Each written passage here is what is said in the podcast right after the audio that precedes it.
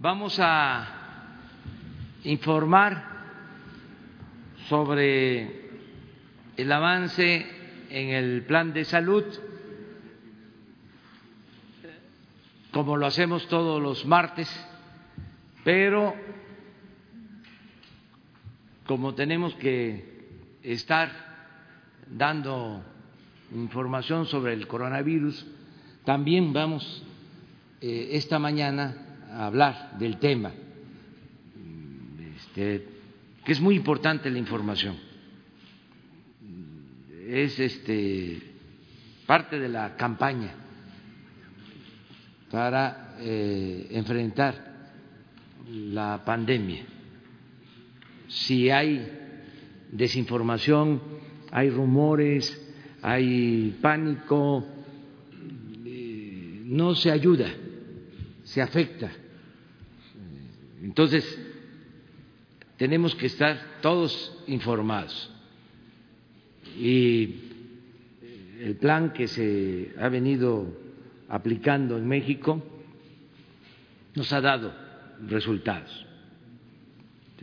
Va de acuerdo a lo que se eh, estimó desde el principio en sus etapas, las tres etapas. Estamos todavía en la primera etapa y nos estamos preparando para la segunda etapa, pero no podemos adelantar vísperas.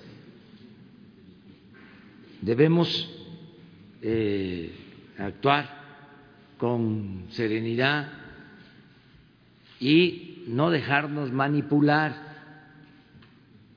que la gente nos ayude en eso.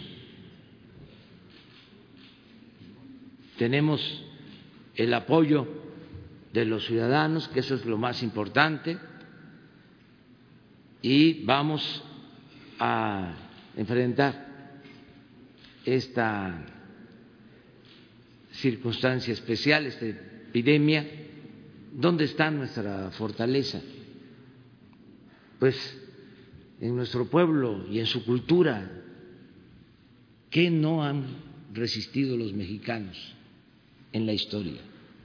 Todo. Invasiones, inundaciones, terremotos, epidemias, gobiernos corruptos. Y estamos de pie Lo mismo ahora, este, vamos a salir adelante. Hay que tener fe en nuestro pueblo y eh, actuar de manera consciente, no caer en la desinformación. Entonces, por eso vamos a estar todo el tiempo que sea necesario eh, informando. Aprovecho para comentarles que voy a ir el fin de semana a Oaxaca porque el 21 eh, es la conmemoración, la celebración del natalicio del mejor presidente en la historia de México, Benito Juárez García. Entonces, nada más pedirle a los ciudadanos de Oaxaca, amigas, amigos, que nos queremos mucho, que en esta ocasión me reúna solo con los pobladores de Guelatao que este, sea la ceremonia en Guelatao y que ya va a haber tiempo para visitarlos en todos los pueblos. Esto para eh, no dar pie a los cuestionamientos de que el presidente no está dando el ejemplo o no se cuida. Todo esto, ¿no? Que utilizan nuestros adversarios. Entonces hay que sacarles la vuelta, este, que no tengan ningún motivo para estar eh, atacándonos, que este, se vean obligados a inventar, este, pero que nosotros no demos motivo. Entonces, pedirle eso a este, nuestros amigos oaxaqueños eh, el 21. También comentarles que eh, mañana es la conmemoración de la expropiación petrolera y vamos a llevar a cabo eh, el acto en eh, la torre de Pemex. También con poca participación, pero no podemos olvidar lo que significó la expropiación petrolera de 1938. Más ahora que estamos rescatando el petróleo. Entonces también les informo sobre eso y eh, vamos a, a escuchar el informe del doctor Hugo López Gatel, al que le tenemos toda la confianza porque es un especialista en esta materia.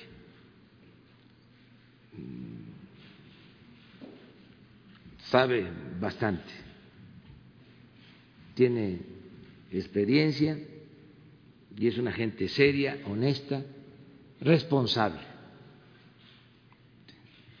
Entonces, él nos va a informar del coronavirus y luego vamos a dar a conocer ya la campaña para eh, enfrentar el problema de las adicciones, ya la campaña eh, más eh, directa para orientar y hacer conciencia del daño que causan las drogas que vamos a extender esta campaña, va a ser intensiva,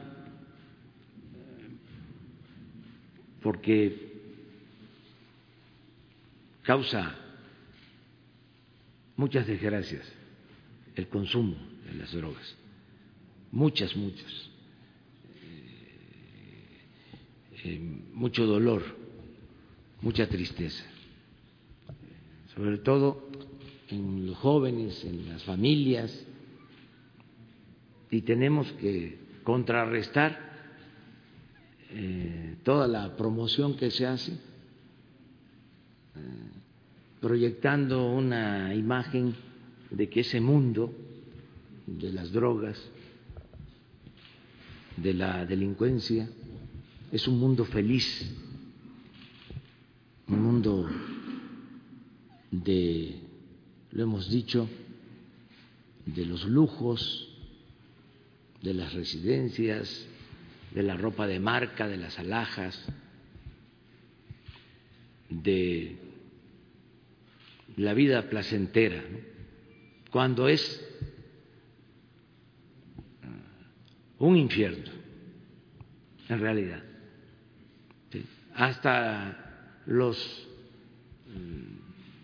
delincuentes más famosos tienen que andar a salto de mata, no tienen tranquilidad, que eso no es vida. Y eh, lo peor es que hay drogas que destruyen vidas en meses, drogas nocivas por completo, que acaban con los jóvenes.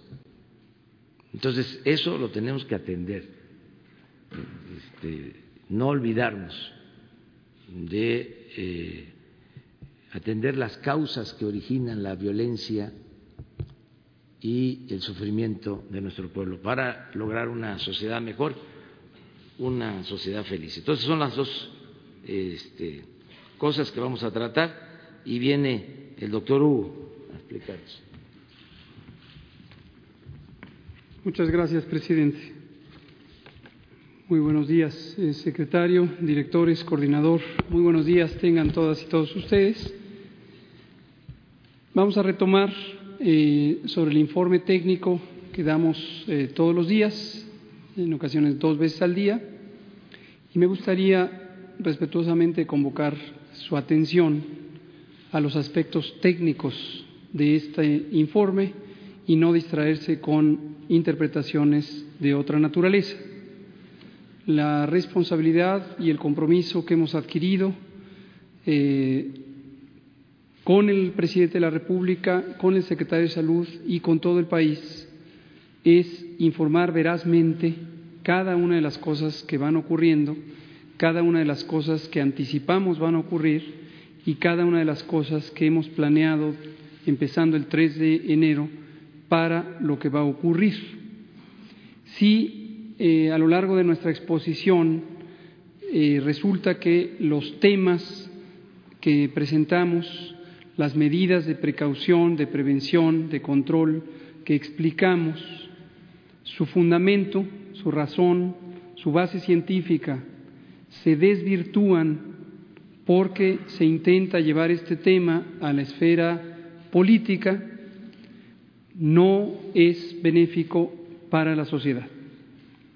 Y esto lo digo porque desde un inicio hicimos el empeño de mantener esto en la atención pública como un asunto de carácter profesional, de carácter técnico, en el que se requieren acciones por parte del gobierno, pero por parte de la comunidad.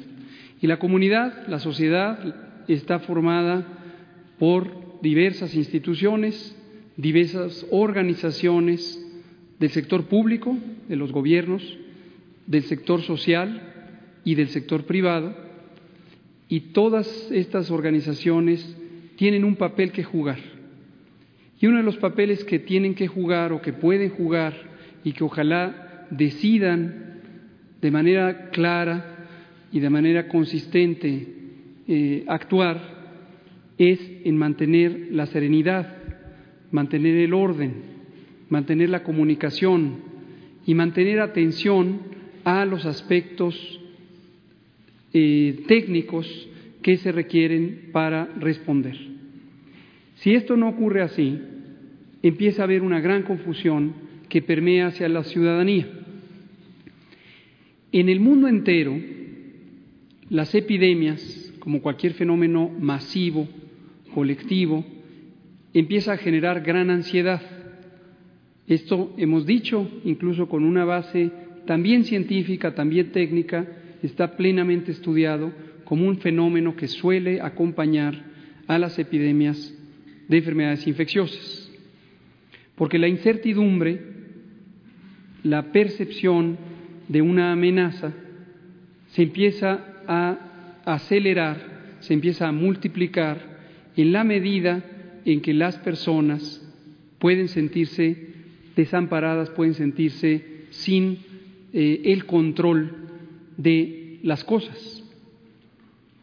Pero cuando tenemos la oportunidad, como hoy la tiene México, como la ha tenido México desde que esta epidemia empezó en Wuhan, China, como un pequeño brote de 44 casos de neumonía en un mercado de animales, la oportunidad ha sido el poder identificar con evidencia científica, con datos creíbles que en su mayoría integra y recaba la Organización Mundial de la Salud en uso de sus eh, funciones, de sus atribuciones, de su mandato legal, nos han permitido ir identificando las fases de progresión nos han permitido identificar cómo funciona este virus al interior del cuerpo humano, cómo funciona este virus para poder transmitirse por los mecanismos que se han explicado una y otra vez, por la vía respiratoria,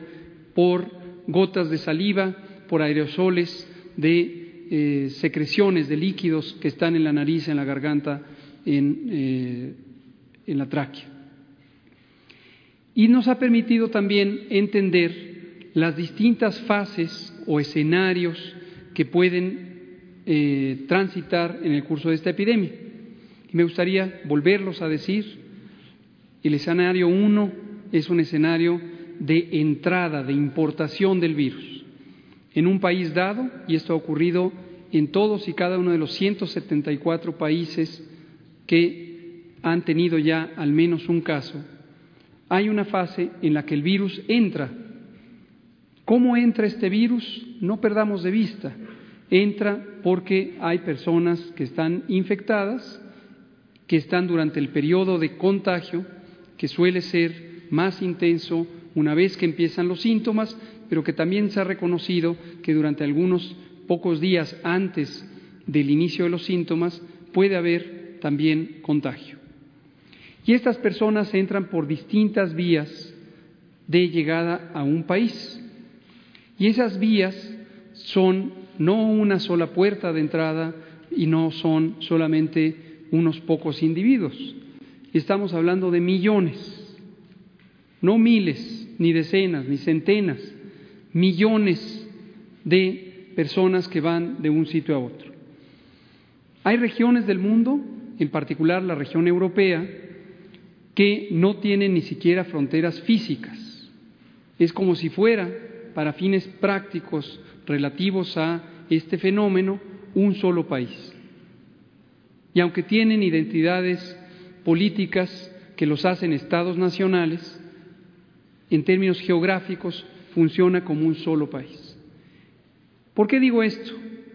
Porque desde el inicio de la epidemia y en mucho como parte de esta reacción de temor, esta reacción de respuesta eh, de ansiedad ante la incertidumbre, se ha tenido la expectativa de que uno de los mecanismos posibles para controlar la transmisión del virus pudiera ser el cerrar las fronteras, pudiera ser el impedir el trasiego de personas o el trasiego de bienes a través de los países, ya sea por vía aérea por vía terrestre o por vía marítima. Esto no es posible sin causar un daño de consecuencias imprevisibles, posiblemente descomunales, a las sociedades. Porque en el momento en que no se permite la movilidad de las personas, se paraliza la sociedad. Y al paralizarse la sociedad, se amenaza la posibilidad de tener insumos, insumos para la vida diaria, comida, ropa, herramientas, insumos de salud, entre muchísimos otros. Y es por esto que desde hace mucho tiempo, desde los años 90, la Organización Mundial de la Salud con el respaldo de la comunidad global e incluso del Foro Máximo de Concertación Política Global, la Organización de las Naciones Unidas, planteó los principios rectores del Reglamento Sanitario Internacional. Y uno de ellos, desde mi punto de vista, el central, es que las medidas de protección, de prevención, de control de epidemias deben hacerse de acuerdo a el riesgo, tanto en términos de la magnitud, en términos del tamaño del peligro, como en términos de los mecanismos o los mecanismos que permiten enfrentarlo. Y de manera específica, el Reglamento Sanitario Internacional vigente señala que esto debe hacerse procurando no interferir con la movilidad de las personas y el comercio internacionales. Y esto no es ni un capricho, ni un elemento eh, que no haya sido eh, revisado, al contrario, es algo que fue exhaustivamente revisado durante los casi diez años que duró el proceso de reflexión y aprobación del Reglamento Sanitario Internacional. En este momento pareciera que el mundo ha entrado en una fase de enorme desconcierto, desconcierto de la sociedad, desconcierto de sus liderazgos políticos y se están tomando diversas decisiones que si uno hace un análisis cuidadoso y frío, se da cuenta que guardan poca relación con reflexiones de sus comunidades científicas y técnicas. Instituciones que han gozado por muchos años, por décadas, de prestigio internacional y también nacional en Europa, en Estados Unidos, en Canadá, en Australia, en Nueva Zelanda, por mencionar solo algunas regiones, en América Latina también, parecieran hoy sucumbir a la presión de esta dinámica sociopolítica sin que uno encuentre, a pesar de búsqueda directa y exhaustiva, una reflexión organizada entre la apreciación basada en evidencia del fenómeno y las decisiones políticas al respecto que finalmente se toman. Cierro con esta idea señalando, tenemos todavía la oportunidad de tomar decisiones organizadas, tenemos todavía la oportunidad de implantar los distintos elementos del repertorio de intervenciones de contención, de mitigación, de escalamiento hospitalario, de reorganización de los servicios de salud, de comunicación de riesgos, de higiene básica que nos permitan contender en México con las siguientes fases. Y cierro mencionando las fases importación viral, en donde hay unas decenas de casos que pueden llegar a transmitir hasta la primera generación de contacto, del caso importado a su primer contacto.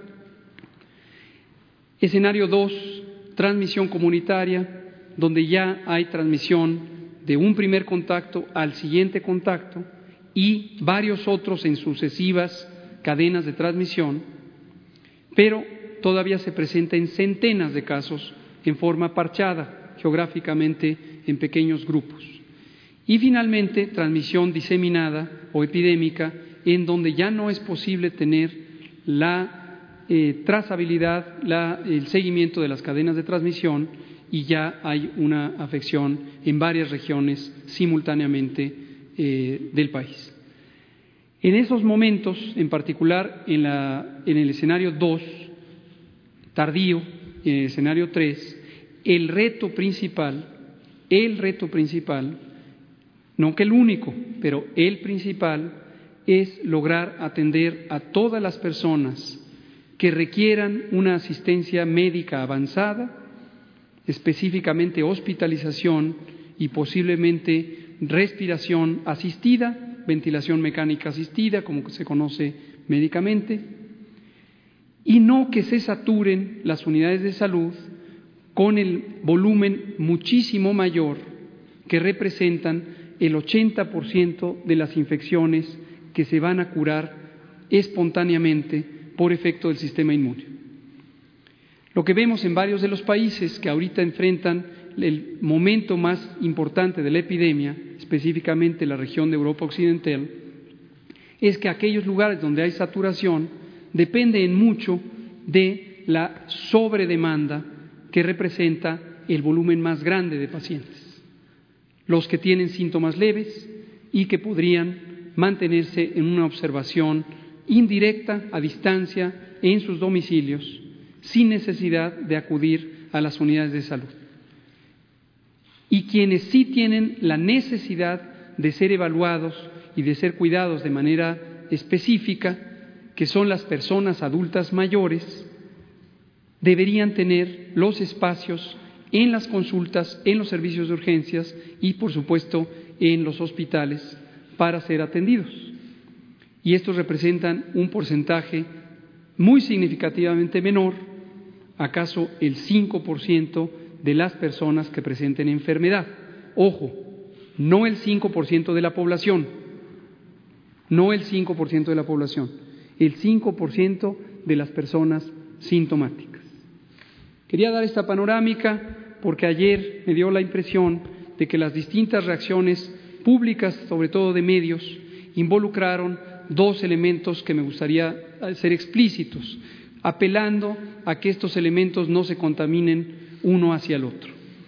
El primer elemento me parece que es una perspectiva de ciertas posiciones que desde el inicio están planteadas sobre la agenda política y que parecieran no tener disposición alguna de sumarse a la causa del interés superior de esta nación, que es mantener el orden, mantener el orden al interior del Estado Nacional y permear información útil que permita tomar decisiones con una base verídica de información. Sin embargo, me preocupa ver que también se sumaron distintas voces muy legítimas, muy creíbles, muy autorizadas, muy respetables, que posiblemente motivadas por esta sensación de incertidumbre, esta sensación de ansiedad natural y absolutamente entendible, predecible y legítima, hicieron juego de esa perspectiva. Entonces, el compromiso es, vamos a centrarnos en lo técnico, la confianza que me han depositado las más altas autoridades nacionales y de salud en conducir técnicamente esta epidemia estriba precisamente en la responsabilidad de que se me vea como un funcionario técnico, que es lo que soy, y no se me trate de llevar a la esfera política, la cual no me interesa ni tengo ningún papel que jugar en ella. Vamos a presentar eh, de manera concreta la situación, si nos pasan el primer mapa. Este mapa, como lo saben, pero lo digo también todos los días, no lo elaboramos en México, lo elabora la Organización Mundial de la Salud y lo presenta con el resumen de la información de todo el mundo. Y lo que podemos apreciar, y lo seguimos poniendo por transparencia en el lado izquierdo, el derecho de la diapositiva, es el número de casos acumulados. Pero siempre nos gusta que vuelvan a reflexionar sobre lo que significa ese número. Vemos ahí que se han acumulado 167.500 eh, personas que en algún momento tuvieron la enfermedad COVID, la enfermedad por el nuevo coronavirus 2019. Y estas, eh, esa cantidad de personas va a ir creciendo todos los días, en la medida en que estamos viendo la historia de una epidemia desde su inicio, conforme va ocurriendo. Pero todas y todos debemos tener absolutamente claro que no quiere decir que en un momento dado del tiempo esas personas están activamente infectadas o que están contagiando. La fuerza del contagio, el volumen de personas, el número de personas afectadas, es solamente quienes en los últimos 14 días han presentado la enfermedad.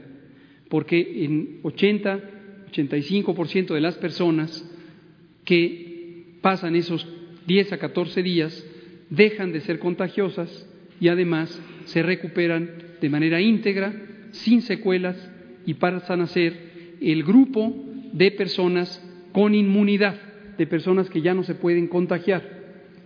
Y ese número se convierte, por lo tanto, en una excelente noticia, porque no habiendo afectado de manera significativa a las personas, se vuelven el mecanismo principal de contención de la epidemia. Cuanto más crezca el número acumulado de personas que se recuperaron, más cercanos estamos del punto en el que ya no habrá transmisión y la epidemia se agotará con una recuperación completa para el mundo. La cifra que está abajo es el número muy desafortunado de 6.000 personas que han fallecido. Ahora, de manera muy concreta lo podemos hacer y lo hemos hecho y lo vemos todos los días para cada uno de los países y, lo traeremos muy próximamente. Podemos ver también qué magnitud hay de esta epidemia y compararla, como hacía el compañero ayer, con otros fenómenos de salud. Entonces tenemos esta cifra de 167 mil personas acumuladas en un mundo que tiene más de 7 mil millones de habitantes. Es un número muy grueso, por eso lo tenemos también para cada uno de los países y podemos ver que en cada uno de los países esta epidemia no representa más de 0.001% de la población del país. Y esto no quiere decir menospreciar las implicaciones de esta epidemia, pero sí ponerla en su justa dimensión. La siguiente es el mapa de México donde vemos que hasta el momento tenemos 82 casos confirmados y estos casos confirmados derivan de haber sido reportados inicialmente. Este es el corte de ayer, por cierto, ya lo habían visto algunos de ustedes y saben que lo hacemos todos los días, pero haber analizado y estudiado directamente a 500, casi 580 personas, más las 171 que hasta ayer estaban en estudio. Entonces tenemos casi 700, eh, un poco más de 750 personas que han sido estudiadas como sospechosos. Quien es sospechoso y se le hace la prueba pasa a la categoría de caso descartado, porque la explicación de sus síntomas es otra enfermedad.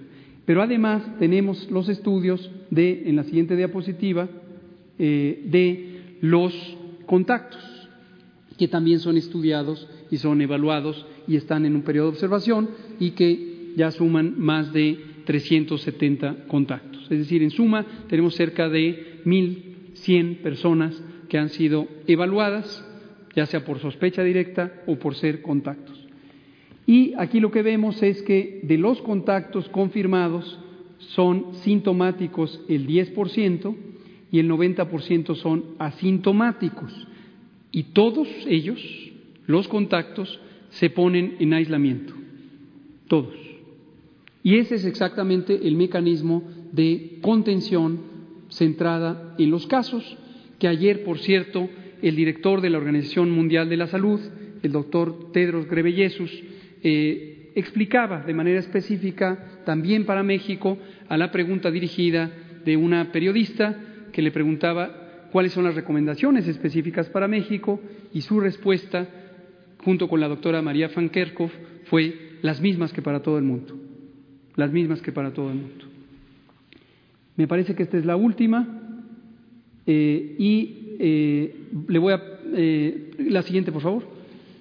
Les voy a compartir esta, noticia que nos parece positiva y que ha sido también motivo de preguntas, que es cuánto se va a destinar para contender con esta epidemia y hemos comentado que anticiparíamos una cifra de casi 3.500 millones de pesos en los distintos insumos. Y esto también nos permite poner en perspectiva la necesidad. La necesidad fue calculada con una base técnica y con colaboración de todos los que están involucrados en la coordinación de esto. ¿Quiénes son esos todos? y lo menciono también eh, porque esto eh, es importante, contender con una epidemia requiere la participación de todo el Estado, es decir, de todo el gobierno y de toda la sociedad. Ese es un principio fundamental que se conoce desde hace muchos años para tener una respuesta efectiva. En México está involucrado todo el gobierno federal, todo, desde su presidente hasta las últimas organizaciones eh, que pueden existir en la Administración Pública Federal. Por supuesto, pasando por la Secretaría de Salud, quien coordina, y los distintos organismos que participan en la respuesta. También los gobiernos estatales, y como hemos anunciado, lo anunciamos en el momento real que ocurrió, la Conferencia Nacional de Gobernadores jugó un papel muy importante porque puso al servicio de esta eh, preparación y respuesta su disposición de comandar los estados, los propios gobiernos estatales son reconocidos por la Ley General de Salud como autoridades sanitarias y pusieron de consenso la disposición de actuar en lo que ellos mismos llamaron un escenario de neutralidad política. Es decir, gobernadores, las dos gobernadoras, con distintas perspectivas políticas, decidieron que la política no está involucrada en la toma de decisiones. Todos y todas actúan de común acuerdo y al unísono con el gobierno federal. Y en la sociedad hemos tenido innumerables eh, encuentros y acuerdos con organizaciones sociales y con organizaciones privadas para buscar que la respuesta sea articulada y concertada. Lo que se ha visto de las distintas acciones a veces guarda cierta variabilidad en el calendario de implantación, pero no quiere decir que no surgió de un acuerdo marco de la operación general. Y lo pongo como ejemplo el tema de las escuelas, el Consejo Nacional Educativo, que es el órgano de coordinación de las 32 autoridades educativas, eh, convocado por el secretario de Educación Pública y en el que participamos eh, como Secretaría de Salud y eh, institución coordinadora de la respuesta, concertamos las medidas que se van a tomar para las escuelas. Sin embargo, algunos gobiernos estatales, por distintos cálculos de la dinámica social estatal, hicieron un poco de anticipación. No debe preocuparnos, no debe preocuparnos, porque lo que hace es que ayuda a que en la medida de la capacidad estatal se pueda empezar a poner en práctica lo que se ha acordado. Concretamente, la fecha elegida de entrada en vigor, que es el 23 de eh, marzo, fue seleccionada para dar lugar a que entre el 17 y el 20 de marzo se pudieran articular los mecanismos concretos de instalación de estas medidas, dado que fue una medida planeada con antelación y no una medida emergente o una medida precipitada. Si algún Estado ya tiene estos mecanismos en puerta y los puede implantar, muy bien. Pero cierro diciendo una última cosa. Esta no va a ser una epidemia corta. Ya lo hemos dicho, pero quiero volverlo a dejar muy en claro. Hemos dicho que la epidemia puede durar cuando menos 12 semanas, que es lo que duró en China. Llegó a un punto máximo, más o menos a la mitad de esas semanas, y luego empezó a descender. No necesariamente por las medidas de contención extremas que se tomaron. Ya vendrán los estudios serológicos, que son los estudios en donde a una muestra representativa de la población se le toma sangre y se analizan los anticuerpos para ver si desarrollaron defensas, desarrollaron inmunidad, y se verá la enorme proporción, el enorme porcentaje de personas que fueron infectadas, infectadas, a pesar de no haber tenido enfermedad. En algunos países, como Alemania, el liderazgo político del Estado comentó lo que es una realidad demostrable científicamente, que se espera que hasta siete de cada diez personas desarrollen anticuerpos en la medida en que han sido expuestos al virus. Pero no quiere decir que siete de cada diez van a tener la enfermedad y mucho menos que siete de cada diez van a tener una enfermedad de cuidado, una enfermedad delicada. Entonces ya vendrá el momento en que se esclarecerá cuál fue la fuerza principal que permitió, en el caso chino, eh, el extinguir la epidemia. Pero lo, cierto es que se extinguió o está en vías ya de salida y que duró aproximadamente 12, semanas, tres meses durante todo este eh, pico inicial o proceso inicial. Entonces, ese sería el escenario mínimo de duración que esperamos en México. Sin embargo, en la medida que cada país tiene distintas características, podría extenderse más, podría haber pequeños repuntes eh, secundarios que eh, prolongaran la necesidad de medidas de eh, mitigación y control. Y si uno anticipa estas medidas demasiado temprano, uno extingue o agota la capacidad de la sociedad de mantenerlas. Y si bien las intervenciones en este momento tienen utilidad, posiblemente van a tener mayor utilidad después.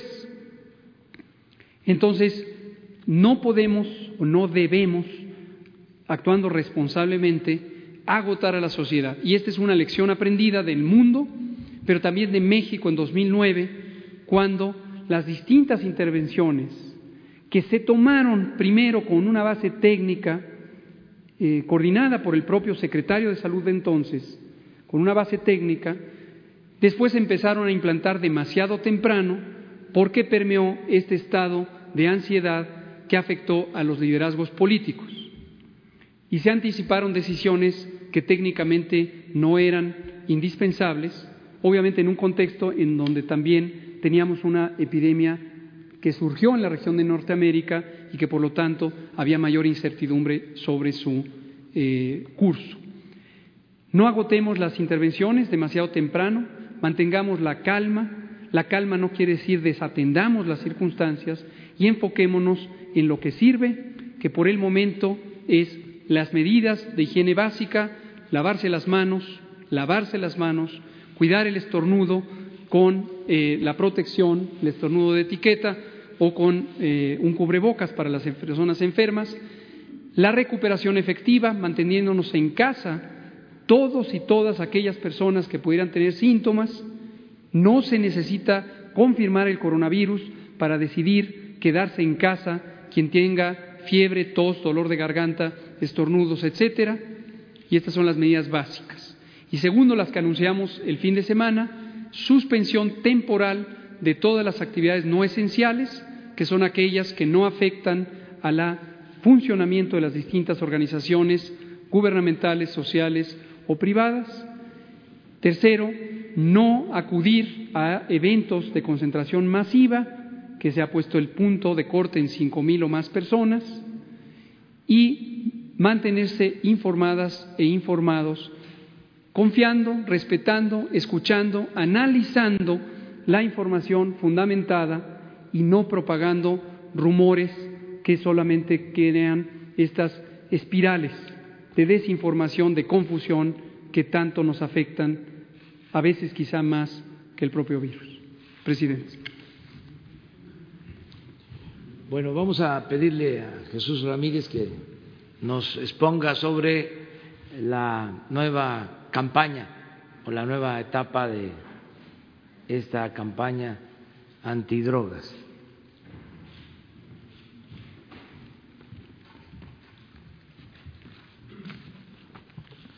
Muy buenos días. Con su permiso, señor presidente.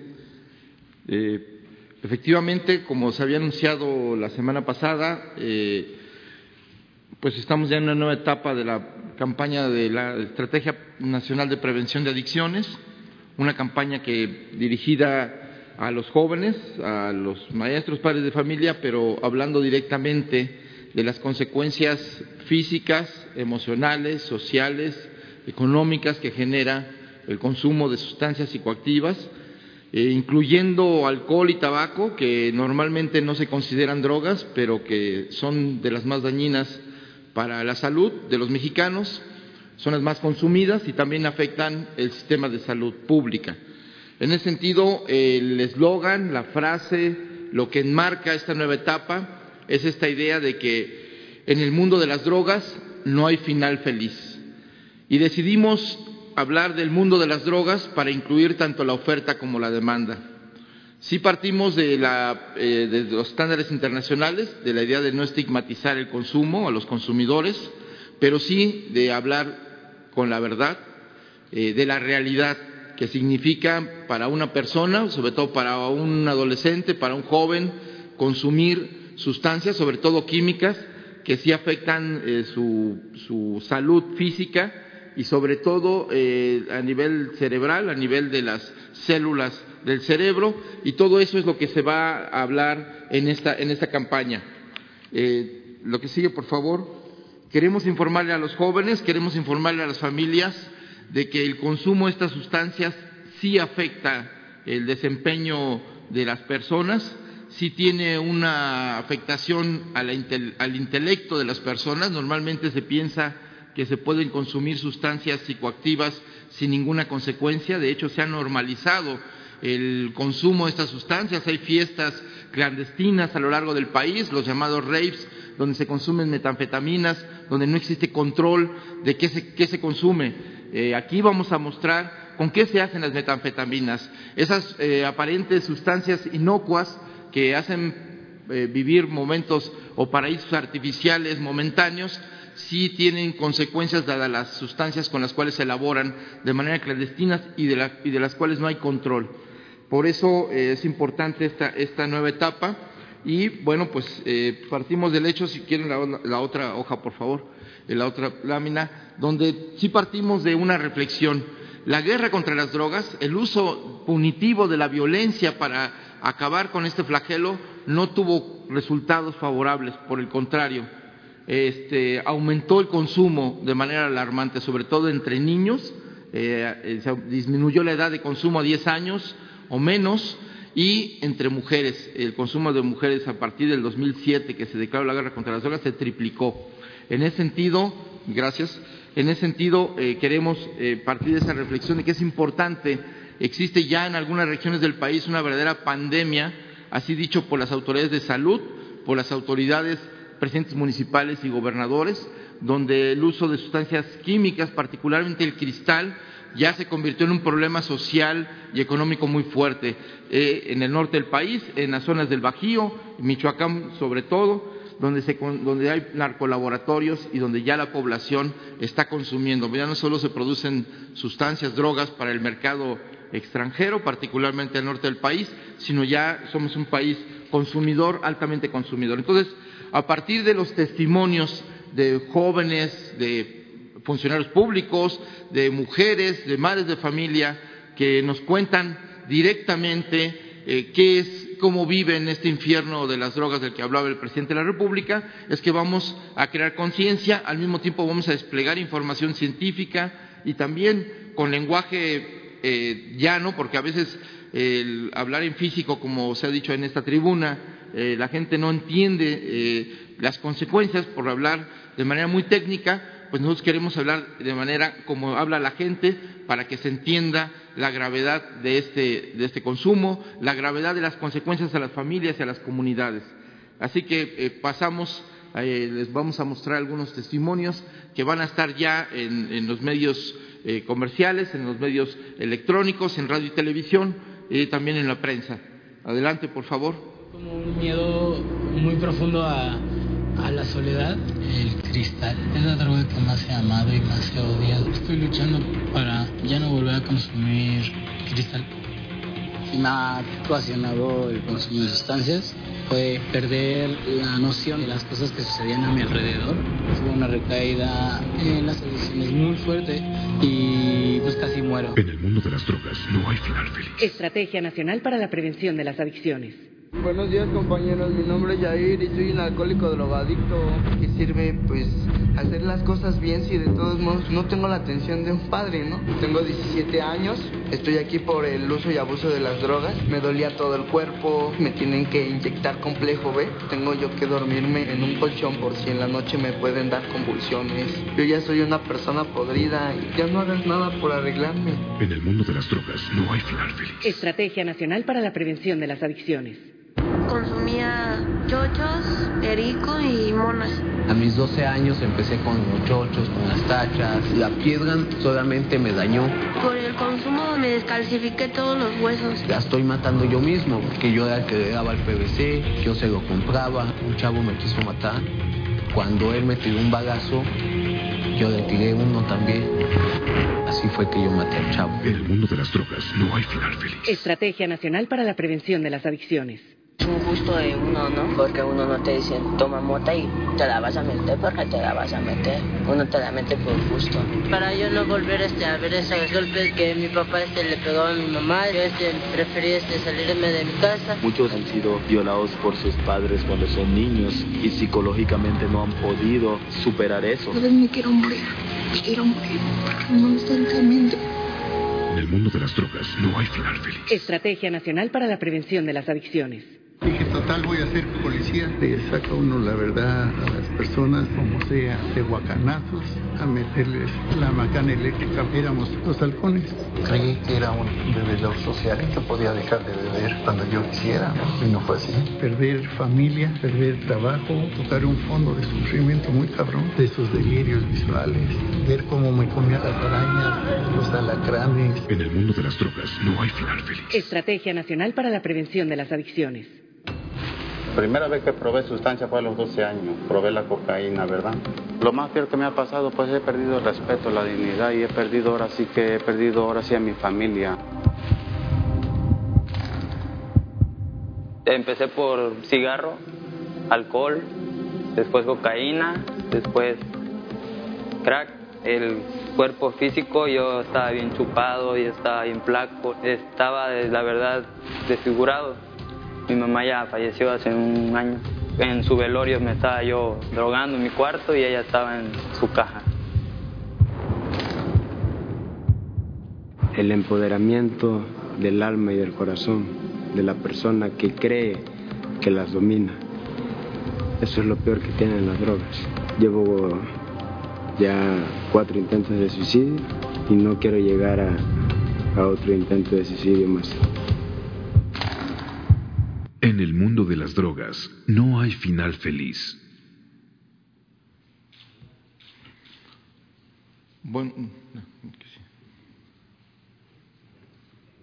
Yo lo tenía todo. Familia, trabajo, amigos. Hacía doble turno en la chamba y me sentía cansado. Pero un día me ofrecieron droga. Me dijeron que no pasaba nada, que la podía controlar. Y no fue así. Fue mi perdición. Me volví su esclavo. Perdí la batalla y lo perdí todo. Hasta el perro se fue. No pierdas tu libertad ni tu salud. En el mundo de las drogas no hay final feliz. Estrategia Nacional para la Prevención de las Adicciones. Y también otra, otro énfasis que vamos a hacer, que es esta, este, esta sección, que es mostrar eh, de qué están hechas las drogas, para que la gente también sepa que hay sustancias químicas que se usan en la vida cotidiana para lavar el baño, para limpiar la cocina, para matar las ratas, para acabar con las plagas, y que son sustancias que se utilizan justo para elaborar estas sustancias. Por ejemplo, la batería de los autos, que es el ácido que se utiliza para que generen electricidad y acumulen electricidad, este, pues se utiliza para generar, para hacer cristal. Y esto hace un daño enorme al sistema nervioso, al, al cerebro y, por supuesto, a todo el sistema eh, vital. ¿no? Adelante, por favor. ¿Sabes de qué están hechas las drogas sintéticas? Veneno para ratas, sosa cáustica para destapar el caño, líquido para embalsamar cadáveres, solvente de pintura, limpiador industrial, cloroformo, cloro para blanquear la ropa, queso para aplanar paredes, bórax para matar cucarachas. Todos estos químicos son usados en asquerosos laboratorios clandestinos para la fabricación de drogas sintéticas. No pongas esto en tu cuerpo. En el mundo de las drogas no hay final feliz. Estrategia Nacional para la Prevención de las Adicciones.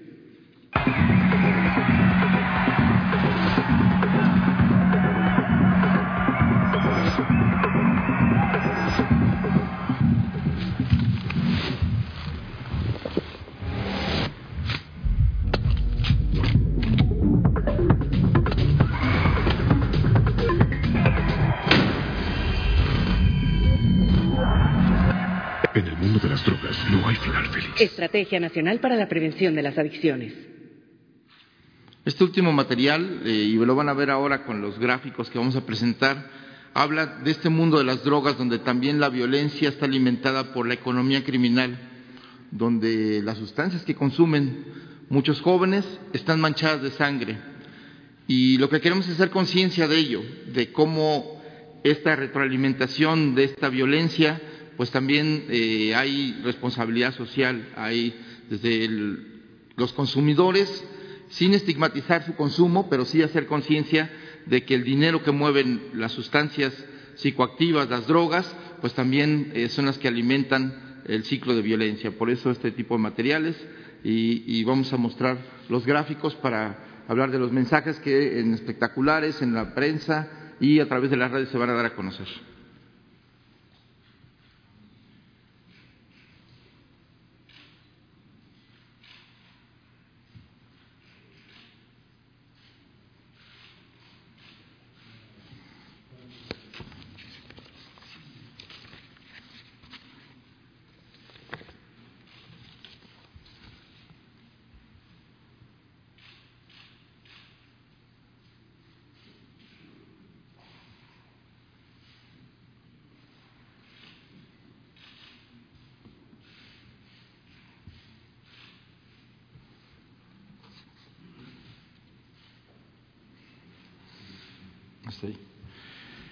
Como dice uno de los gráficos, eh, las drogas están manchadas de sangre, no te manches.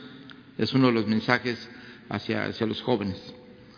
Pero también eh, esta campaña tiene que eh, pues tener su lado de esperanza, de regeneración social, de la capacidad de superar los obstáculos o las situaciones más negras que se presentan en la vida y justo también parte de la estrategia de, nacional de prevención de adicciones es generar habilidades para la vida, tener la capacidad de enfrentar la adversidad, herramientas emocionales para que los niños, los adolescentes, los jóvenes, las familias en su conjunto podamos eh, enfrentar eh, cuando tenemos problemas o graves problemas y a veces no se cuentan con las herramientas suficientes para enfrentar la adversidad y se buscan salidas aparentemente fáciles como el consumo de sustancias eh, o el abuso del alcohol o el abuso de drogas para buscar eh, salidas aparentemente de bienestar, pero que en el fondo detrás de ellas hay consecuencias que justo anulan esa, esa felicidad aparente, efímera, de la que se ha hablado.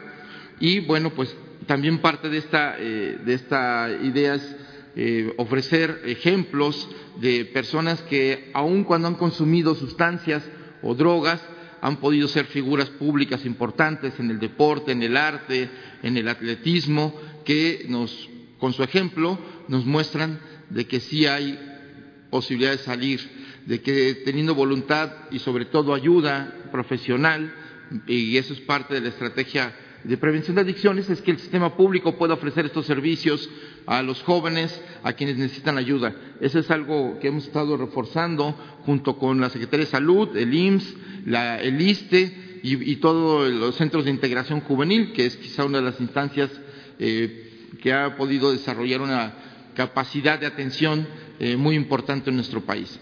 Y bueno, esto es parte de eh, estos mensajes que figuras públicas, por ejemplo, Adrián González, que es un pelotero de las grandes ligas en Estados Unidos, o Julio Urias, que también es otro pelotero destacado, junto con otros beisbolistas, eh, participan en esta campaña mandando un mensaje de que el béisbol te protege.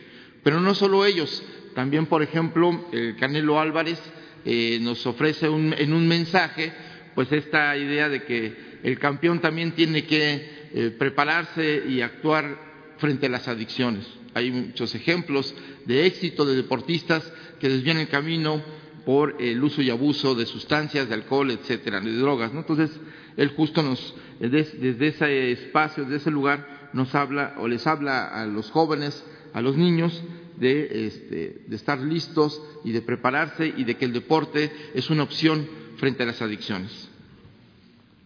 Las adicciones pueden ser el otro rival a vencer, pero un verdadero atleta puede superar cualquier adversidad, y más aún apoyado de su familia.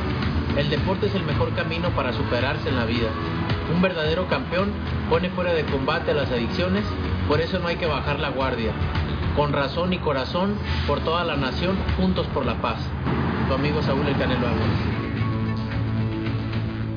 El béisbol siempre me protegió de, de todo mal. Tiene la familia unida. Te hace olvidar un poquito lo que está pasando fuera del campo. Si estás dedicado en tu deporte y pones todo tu tiempo, va a haber preferencias. Uno está en este camino y hay que dar el ejemplo para los niños. Yo protegía a mi familia por el béisbol. Me tiene aquí y salgo de cualquier adicción. Contra las adicciones. Juntos por la paz. El béisbol te protege. Juntos por la paz.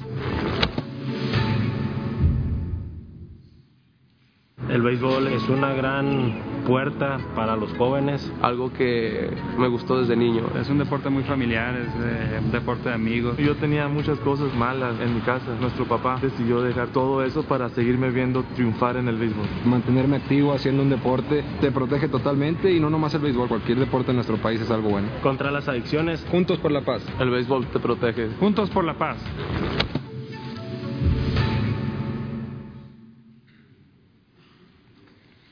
Pues así es estos materiales de esta nueva etapa y como dice el eslogan final, pues esto de combate a las adicciones, para la prevención de las adicciones, se requiere de la iniciativa o la participación de la sociedad y en conjunto con el gobierno, con las instancias del Estado mexicano, para acabar con este flagelo. Por eso, hacemos eco de lo que dicen hoy los deportistas en esta tarea para combatir las adicciones y esta pandemia que alimenta la violencia que hoy azota nuestro país, juntos por la paz.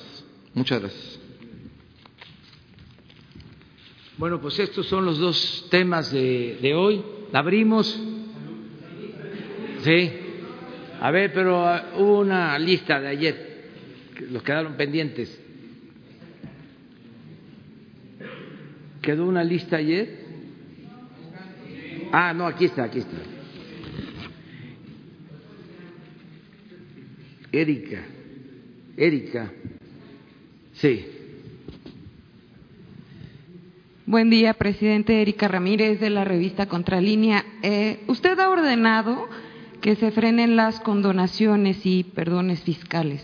Sabemos que Función Pública audita actualmente alrededor de 350 mil millones de pesos que se hicieron el año pasado a grandes contribuyentes. Y aunque esta cifra es la mitad de los créditos cancelados en la administración de Enrique Peña Nieto, sigue siendo una cifra elevada por la corrupción que pues todavía hay eh, en esta recaudación. ¿Cómo enfrentará su gobierno a estas mafias que hay todavía dentro del SAT? Pues vamos eh, a seguir combatiendo la corrupción porque la corrupción hay que erradicarla no solo por razones de índole moral, sino porque de esa manera se cuenta con presupuesto. Podemos enfrentar cualquier crisis si no permitimos la corrupción. Esta campaña de orientación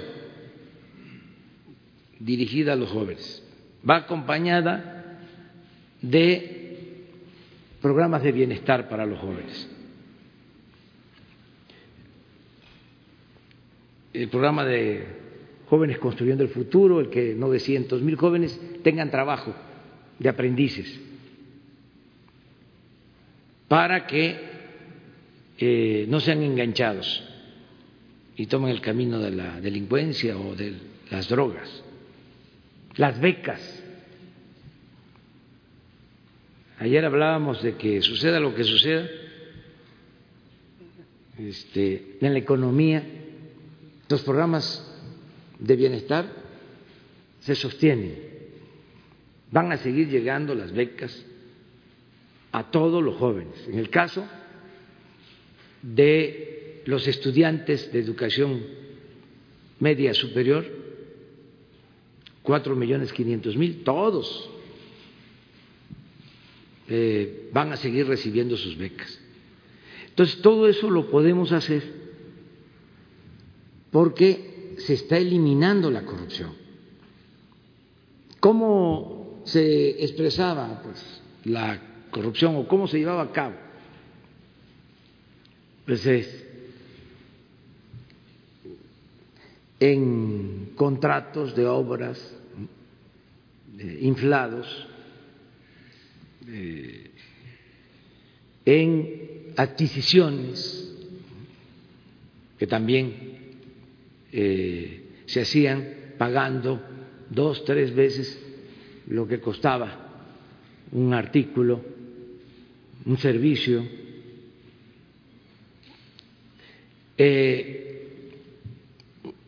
Un factor de corrupción, eh, el que no pagaban impuestos, los de mero arriba, o les condonaban los impuestos. Entonces, tenemos que seguir eh, limpiando de corrupción y todos tienen que pagar los impuestos y las condonaciones están prohibidas. Ya se llevó a cabo una reforma a la Constitución, al artículo 28.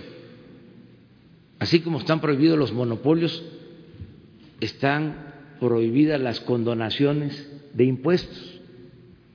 No se pueden devolver impuestos así, a diestra y siniestra.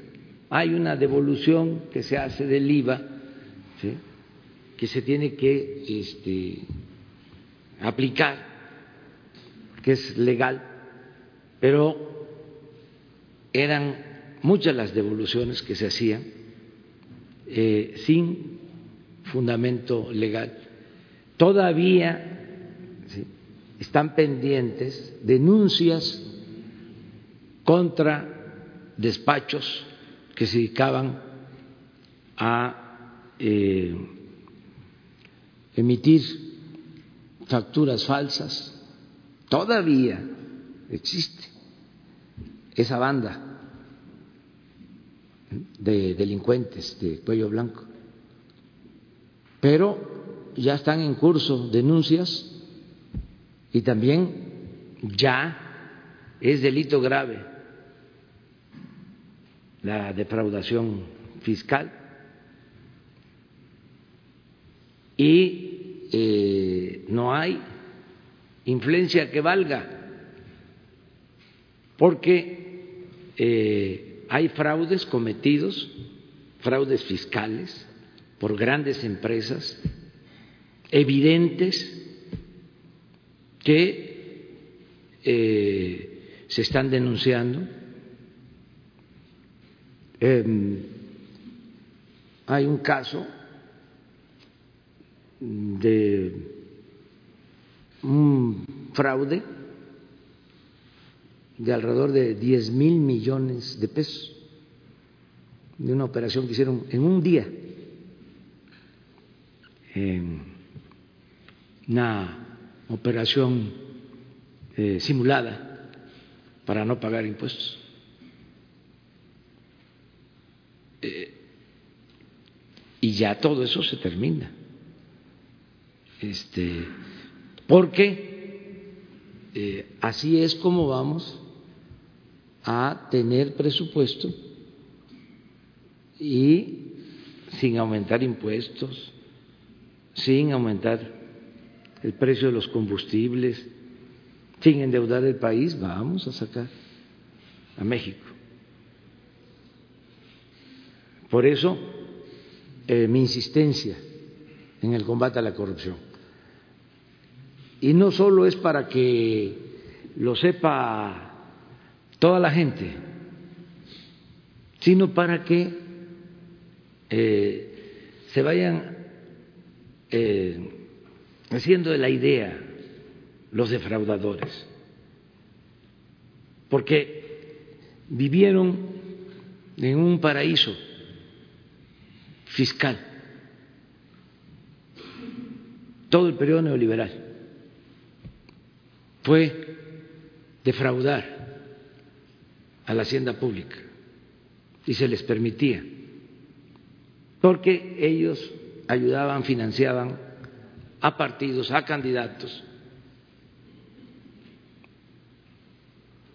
Entonces, ya eso se terminó. Por más resistencias,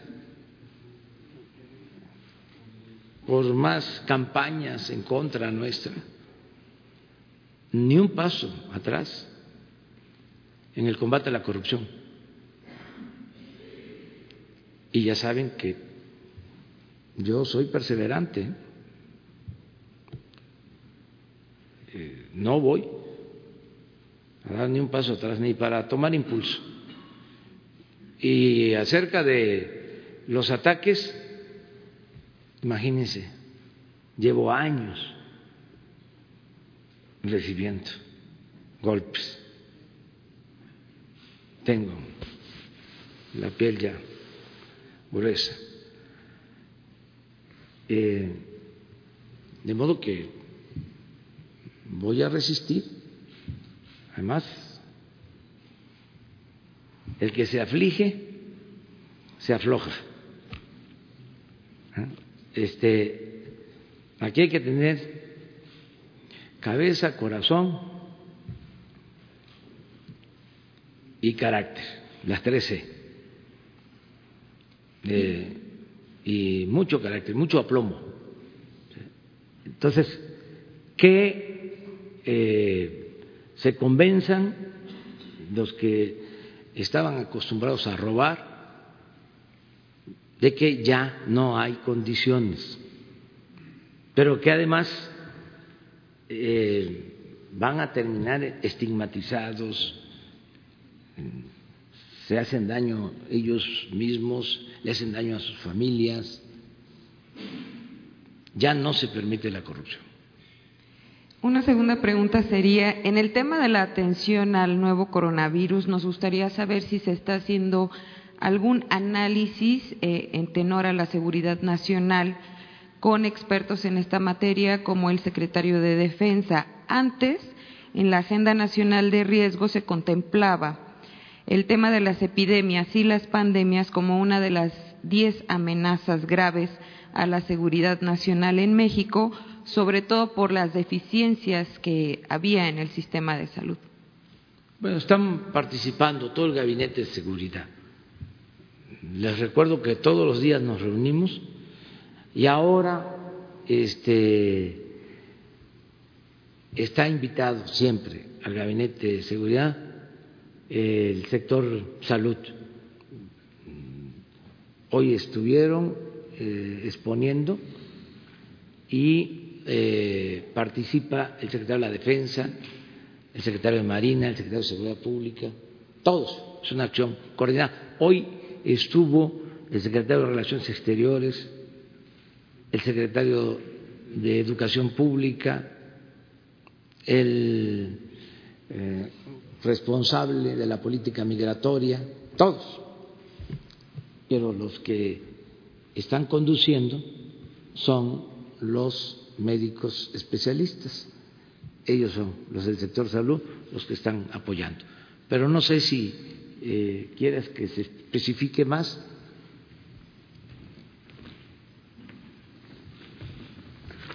Con mucho gusto.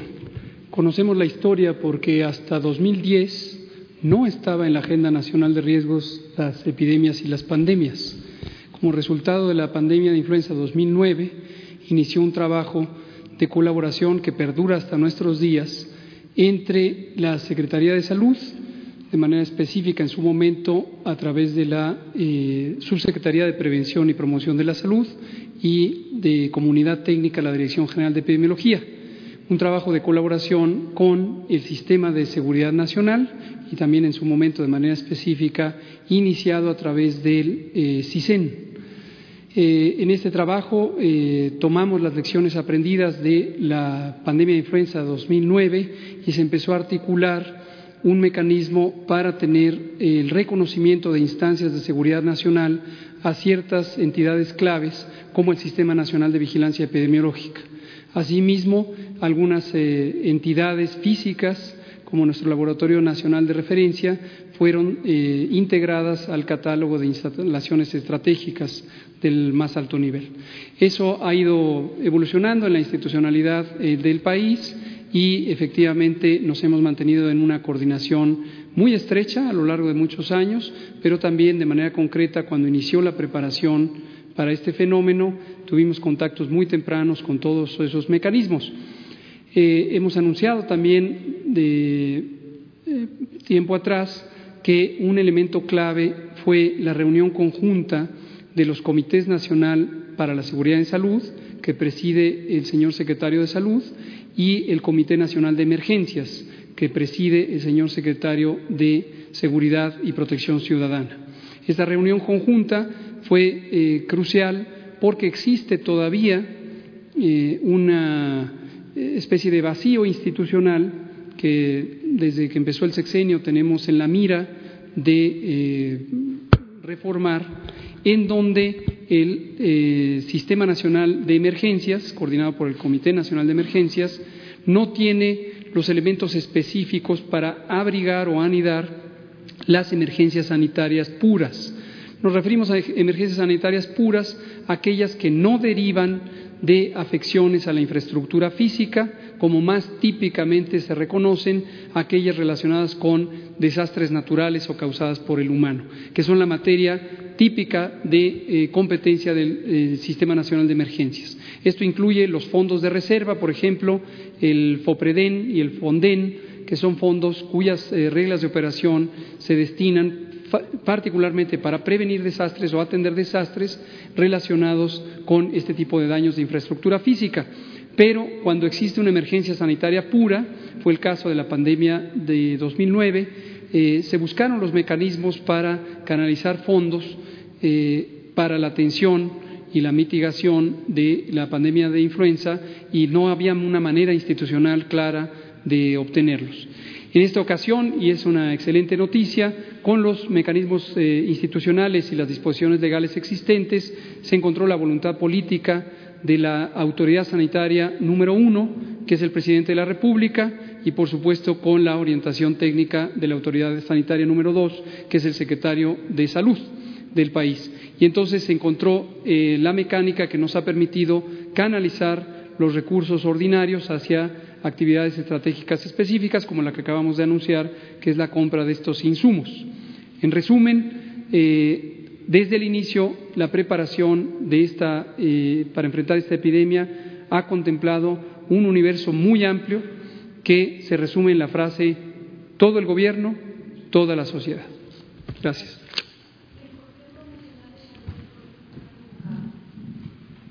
A ver, eh, a ver, con mucho gusto. Con mucho gusto. Eh, existen en el ámbito de la salud relativo a estos, eh, este tipo de eventos un comité que se llama Comité Nacional para la Seguridad en Salud y un consejo que se llama Consejo de Salubridad General. El Comité Nacional para la Seguridad en Salud es una entidad que está mandatada por el propio sector salud, por la propia autoridad sanitaria, se estableció en 2002 y su propósito es tener la capacidad de coordinar de manera multisectorial, no solamente en el ámbito del sector salud, la preparación y la coordinación de la respuesta ante emergencias en salud. Eh, tiene un subcomité eh, de monitoreo eh, y, un y vigilancia y un subcomité técnico de enfermedades emergentes. Este instrumento de coordinación fue el que pusimos en marcha desde el inicio, sesionó el 30 de enero, cuando el señor secretario de Salud lo convocó y se establecieron los pormenores de lo que habíamos empezado a trabajar en el ámbito interior de las instituciones del sector con el plan de preparación que involucraba ahora al resto de los sectores de la Administración. Hasta el momento, este Comité Nacional para la Seguridad en Salud, después con la eh, coadyuvancia que deriva de esta sesión conjunta con el Comité Nacional de Emergencias, nos ha permitido excelentes mecanismos de coordinación. La suma de esfuerzos eh, por parte de la eh, Conferencia Nacional de Gobernadores, una instancia que tiene otros propósitos, también nos permitió llegar a un punto de concertación, acuerdo, unidad de propósito, planeación conjunta, que ha articulado los mecanismos eh, de gobierno del país en el nivel federal y estatal. Hasta el momento, todas las capacidades que se necesitan desarrollar y establecer para una respuesta efectiva han estado bien coordinadas, bien comunicadas a través de estos eh, mecanismos. En un momento dado, y desde el principio también está contemplado, pudiera ser que la capacidad de respuesta, particularmente de la sociedad, no se encontrara con el alineamiento de voluntades políticas. Cuando hablamos de voluntades políticas no me quiero referir a la política partidaria o la política política, sino la disposición de los componentes de la sociedad, el, gobierno, el sector privado y el sector social para esta unidad de propósito. Si eso llegara a ser la situación y hubiera una resistencia eh, extrema que ameritara las eh, disposiciones especiales, sería procedente que el Consejo de Salubridad General, que es la única autoridad sanitaria colegiada, tomara eh, cartas en el asunto. Ahora, El Consejo de Salubridad General, para aquellas y aquellos de ustedes que no lo tienen presente, es una instancia que se creó eh, desde la Constitución de 1957. Lo creó el presidente Juárez eh, con el entonces Congreso de la Unión y eh, se estableció como una instancia máxima de autoridad para la materia de salubridad general en toda la República, cuyas disposiciones son obligatorias y pueden ser ejecutivas. ¿Quién preside el Consejo de Salubridad General? El presidente de la República.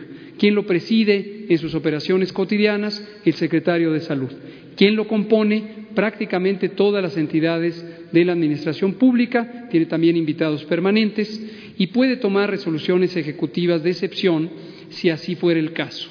Pero cierro diciendo, y vuelvo al concepto que mencioné al inicio, no debemos interpretar por analogía directa, por comparación directa, las disposiciones que toman otros países como si tuvieran una equivalencia igual a la de México o si tuviéramos una necesidad semejante. La palabra estado de emergencia sanitaria tiene distintos significados en distintas partes del mundo. En algunos casos tiene un énfasis particular en quitar barreras administrativas a la liberación de fondos especiales de ciertas reservas financieras.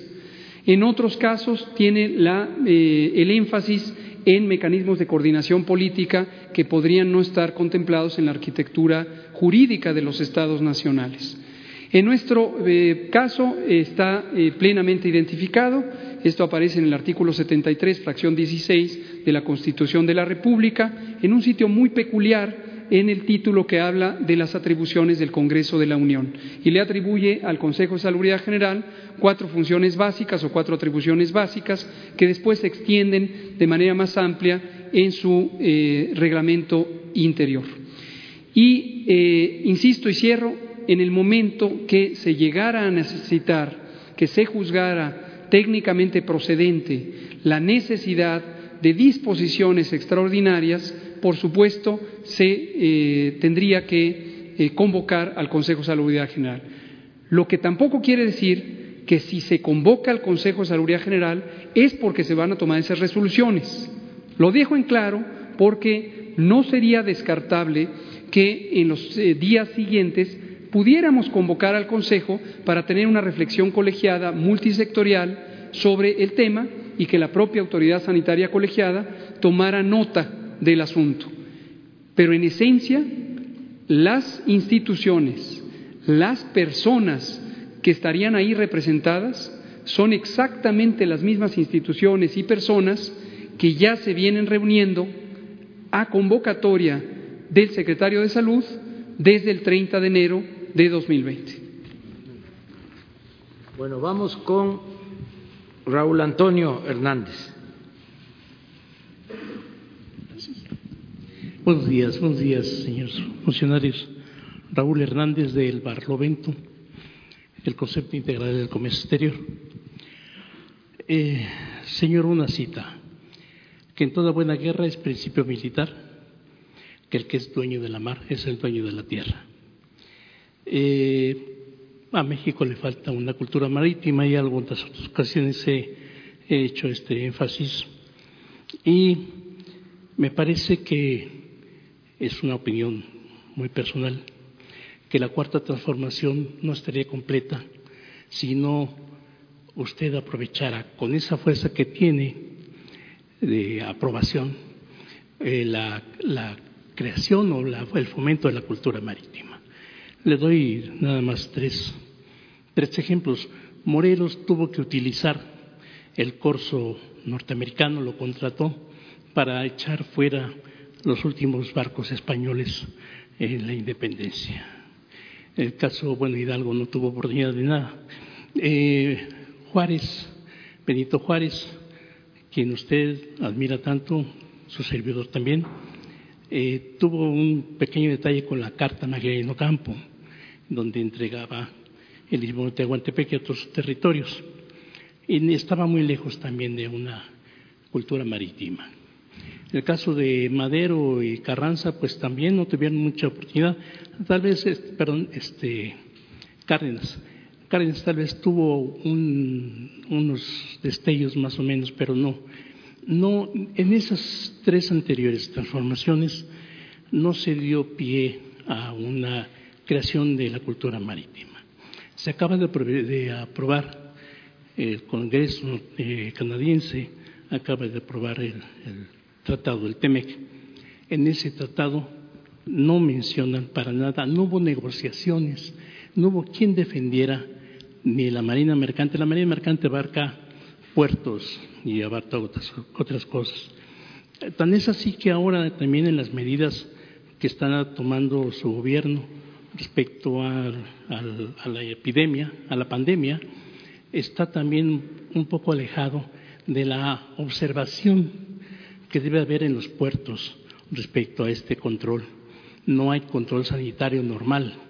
Hay una gran cantidad de gente. Ayer, la Capitanía de Puerto de Cozacualcos, eh, la capitana emitió un, una medida, no sé si, es para todos los puertos, pero en donde tenían que, que observar varias eh, eh, medidas para el cambio de tripulaciones y todo, de todos los barcos que entran a, a, a los puertos mexicanos. Bueno, en este caso Cozacualcos. Eh, ¿Qué otra cosa puedo mencionar al respecto? Por ejemplo, la semana pasada, tristemente, algo que tiene que ver con el tema de las drogas, en el festejo de los 140 años de la Escuela Náutica Mercante de Mazatlán, un joven drogado, creo que tercer semestre, este, completamente drogado, golpeó a una compañera veracruzana, afortunadamente en la cabeza con una barra de hierro. Afortunadamente la, la muchacha tenía las manos en la cabeza y solamente le rompió los dedos. Y no hay, no hay una, una observancia en ese sentido. México es un país marítimo con inmensas posibilidades de una riqueza y un poderío que podía desarrollar. Yo le, con, toda, con todo respeto a lo que usted tiene en su, en su Plan Nacional de Desarrollo, no viene nada de la Marina Mercante. Y, ¿qué le digo? Eh, otro aspecto del mar son la pesca. En, hay pescadores en Nayarit, en Acapulco, que no pueden pasar a, salir a pescar porque las playas son eh, propiedad de los eh, hoteles o de eh, empresarios que generalmente no son mexicanos, lamentablemente. Eh, Baja California Sur, que es el estado que tiene más litoral, en sus playas hay mucha gente que no es, no es nacional, no es mexicana. Y pues me puedo pasar un montón de tiempo diciéndole, no, no quiero hacerlo, digo. Eh, eh, no sé qué puede usted contestarme al respecto, pero sí eh, hay mucha gente que tiene un interés, eh, eh, puro interés nacional, no tiene ningún interés económico en que pueda aportar ideas. Ya le entregué a usted un documento del doctor Salgado y Salgado, que es una persona que tiene muchas ganas de, de que tiene una obra literaria impresionante sobre derecho marítimo y que podía aprovechar este tiempo que se está pretendiendo hacer un cambio de lo que es Marina Mercante a la Secretaría de, de este, a la Secretaría de Marina para que pudiesen hacer algo al respecto. Lo digo con todo respeto, señor, y creo, a mí me daré mucho gusto que su cuarta transformación pasara a la historia con una, con una cultura marítima. Gracias. Muy bien, muy bien. Vamos a, a pedirle al almirante Ojeda. Tengo entendido que platicaste sí. con el secretario de Comunicaciones. También. Eh, le vamos a pedir también al almirante Ojeda que platique contigo, Sí, que sí. te, te escuche y eh, te informe de lo que están haciendo, porque eh, sí se está eh, trabajando eh, en lo que corresponde a la Secretaría de Comunicaciones, en la Administración de los Puertos y eh, todo lo relacionado con eh, la Secretaría de Marina. Ahora que fui a Guerrero, a la Costa Chica, me hicieron planteamientos, tanto pescadores como pobladores de eh, comunidades eh, eh, costeras por asolves, desembocaduras de ríos, de lagunas, bordos de protección para las poblaciones y nos está ayudando la Secretaría de Marina en todo este trabajo. Incluso eh, por primera vez en muchos años se adquirieron dragas para eh, hacer estas labores que son muy importantes en las costas y en los ríos, el desasolve, el cuidar eh, la fortaleza de los bordos de protección a los pueblos para inundaciones, en fin, se está trabajando y eh, la Secretaría de Marina es una de las instituciones más eh, importantes del Estado mexicano. Hay dos pilares que tiene el Estado mexicano, dos instituciones que son fundamentales una es la Secretaría de Marina y la otra es la Secretaría de la Defensa Nacional. Eh, y sí entiendo tu, preocupación de que hace falta eh, más impulso a la Marina Mercante. Este, por eso eh, te pedimos que te pongas en comunicación con estos secretarios y que te expliquen qué se está haciendo y seguir insistiendo para que podamos eh, fortalecer todo lo relacionado con la marina mercante. El 2% del eh, expuesto patrimonial eh, no permite el desarrollo de una marina mercante, a menos de que no hay una cultura respecto a la comercialización de nuestros productos. 36 mil millones de dólares anuales se paga en el transporte de mercancías de comercio exterior, tanto de importación como exportación, incluyendo el petróleo. Sí, esto eh, pues se arruinó, la marina mercante se arruinó a partir de eh, el inicio de la política neoliberal. Así es. Teníamos una marina mercante fuerte, es como la petroquímica, eh, que también era una industria fuerte, de ejemplar, una industria de punta a nivel mundial y la destruyeron, la dejaron convertida en chatarra. La Marina Mercante lo mismo. Pemex tenía sus eh, barcos para transportar eh, petróleo. teníamos una infraestructura. Ahora ya no hay eh, barcos eh, mexicanos, todo eh, son embarcaciones extranjeras. Incluyendo Sí. Lo que yo quiero también que se vaya tomando en consideración, lo digo en los actos, que por cierto son muy importantes, porque permiten una información más directa y eh, siempre recuerdo lo que decía Madero, eh, retomando una frase bíblica, eh, el pueblo tiene hambre y sed de justicia. Y así estamos, así nos dejó la política de pillaje llamada neoliberalismo. Y tenemos que ir saciando esa hambre, esa sed de justicia, este, de manera eh, organizada, planeada,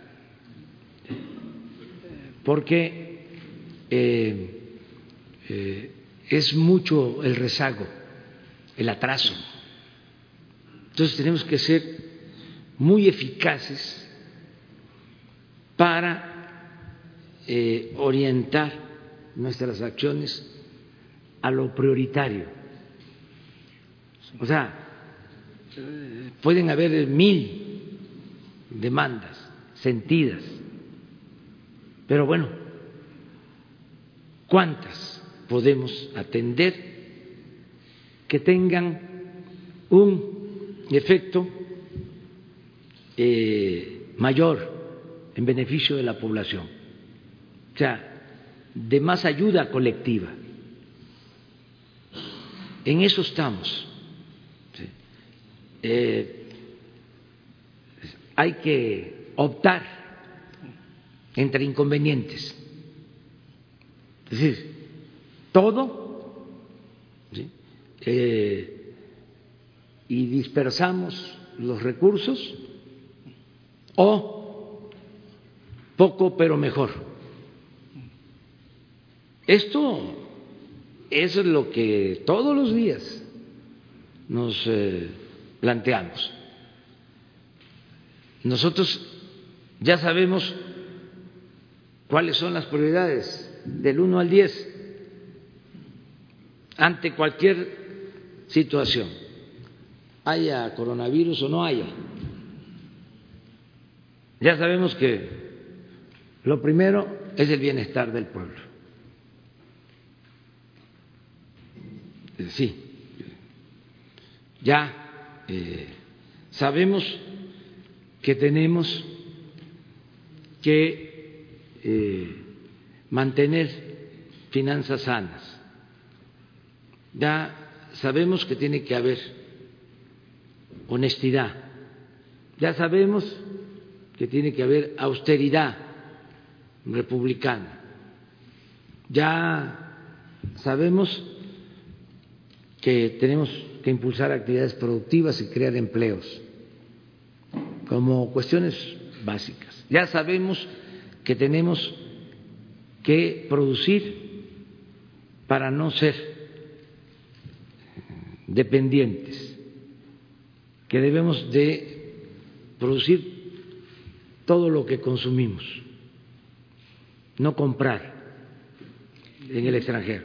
El mar es una Eso es. Eh, y ya sabemos, pues, cuáles son las prioridades básicas y queremos atender todo. Pero eh, cuando voy a las reuniones, eh, pues recojo las peticiones de toda la gente.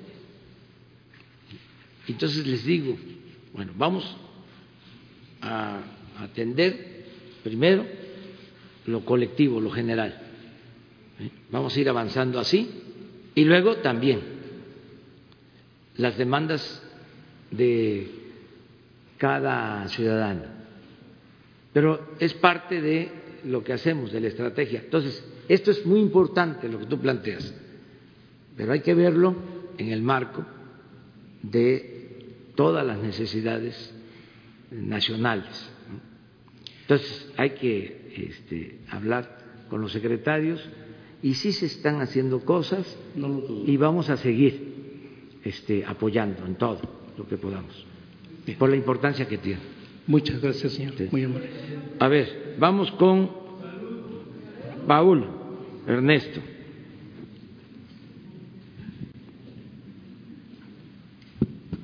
Buenos días, presidente. Eh, dos temas. El primero, más que, una, más que una pregunta, es una petición, si estaría de acuerdo o podría ayudarnos. Eh, todos los lunes se emite un informe de la cómo va la obra de Santa Lucía, del aeropuerto. Se, usted dice que no son buenas las comparaciones, pero sí son muy ilustrativas. ¿Se pudiera incluir cómo, va el, cómo quedó el, el cancelado nuevo aeropuerto internacional de México para encontrar en qué momento la línea de construcción de este nuevo aeropuerto Santa Lucía llega, empata y supera?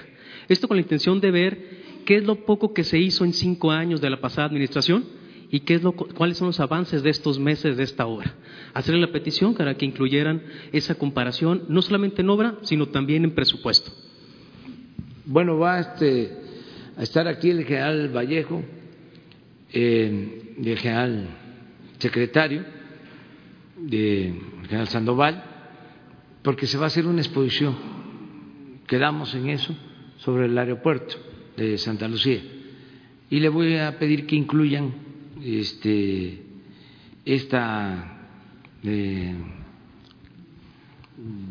comparación de lo que significó el inicio de esa obra eh, en, gastos, avance eh, físico, y cómo vamos nosotros, y qué se va a hacer también con este, ese sitio que ya les adelanto es un parque ecológico, porque se está recuperando el lago, eh, Nabor Carrillo, eh, va a ser eh, un espacio de recreación y de desarrollo ecológico, básicamente.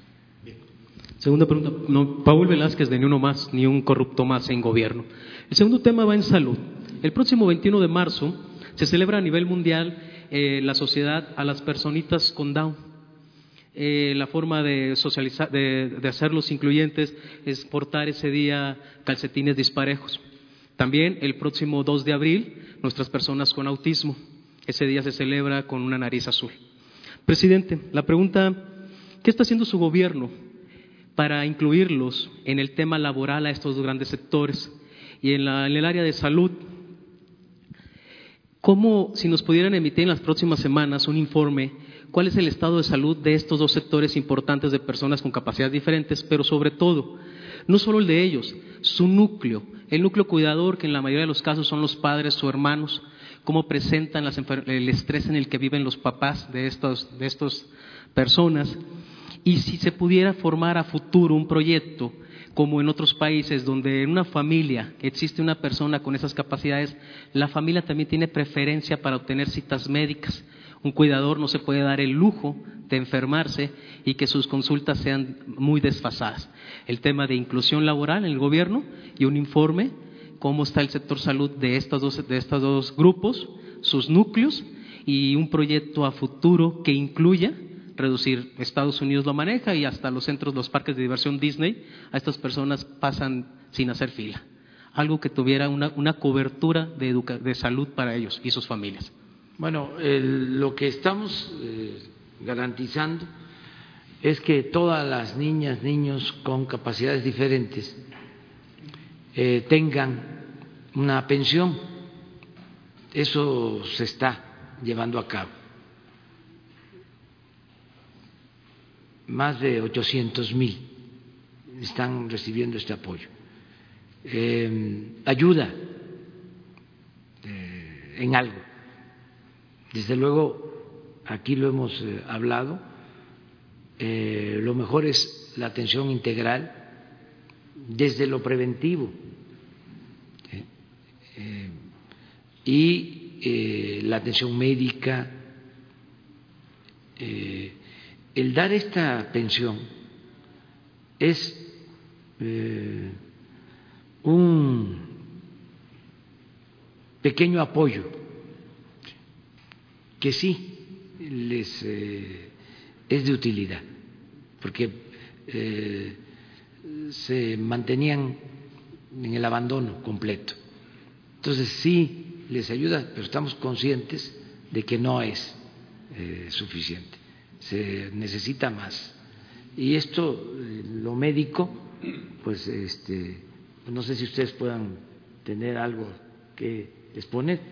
Sí, sí, en general. Sí, buenos días, con su permiso, señor presidente. En efecto, es una de las poblaciones que más requieren una atención preventiva, como ya eh, dijo el presidente y en ese camino está todo nuestro sistema de salud orientado a prevenir. Pero una vez ya eh, detectado el problema, que lleva una magnitud muy amplia, hay discapacidad en la visión, hay discapacidad auditiva, hay discapacidad eh, motora, de caminar, de desplazarse. En eso tenemos programas eh, diferentes y conducidos también por diferentes instancias. Ahí eh, la Secretaría de Salud, la integración con CIPINA, que es una situación muy amplia y muy comprometida, con la CEP y con una serie de eh, eh, instancias que requieren esa atención, nos lleva a considerar, junto con el DIF, que no hay que olvidarlo, esa atención. Y efectivamente, mucho ayuda un apoyo económico que haga ver al, al individuo con esa, al niño, a las niñas, a los adolescentes inclusive, eh, esa necesidad de empezar a ver una luz también diferente.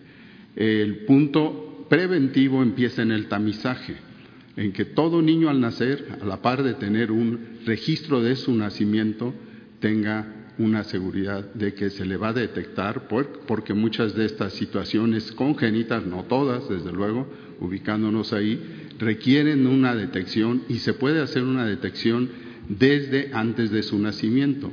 Entonces, toda esta gama, esta situación, la tenemos que integrar en nuestro ah, eh, ámbito de acción preventiva familiar y, desde luego, conteniendo factores que llevan a esto que yo apunto en un ejemplo muy, muy este, general de que también las acciones que se están teniendo en el medio ambiente contribuyen no solo a, las ya tradicionalmente consideradas. Esto tenemos una falta, lo reconocemos, falta de acompañamiento en, en el sentido de que no se le da el lugar a la persona discapacitada, a los niños, y no se le da comparativo a lo que, y de acuerdo a lo que señala en su interrogante, a la familia y desde luego a que la sociedad este, nos lleve a obtener, señalando a los, a los que tienen una discapacidad visual, que tengan una seguridad que van a poder tomar un elevador o que van a ser acompañados en el transporte público. La tarea es muy importante, no quiero distraerles más, pero sí, en 15 días, lo, acepto, tenemos un planteamiento que es integrar tan solo esas acciones que se están tomando y se deben tomar porque son muy importantes. Muchas gracias. Secretario, bueno, secretario, ¿tienen algo pensado realizar la Secretaría para este sábado 21 con, a, motivo del Día Internacional de las Personas Down y si está participando con las ONGs. Esto. Sí, eh, sé, que hay eh, acciones y desde luego situación en la cual se va a hacer mención de esto. En el DIF tenemos uno de estos eh, posibles, porque hay que considerar las condiciones epidemiológicas que limitan a acciones de mayor envergadura, pero sí lo tenemos considerado.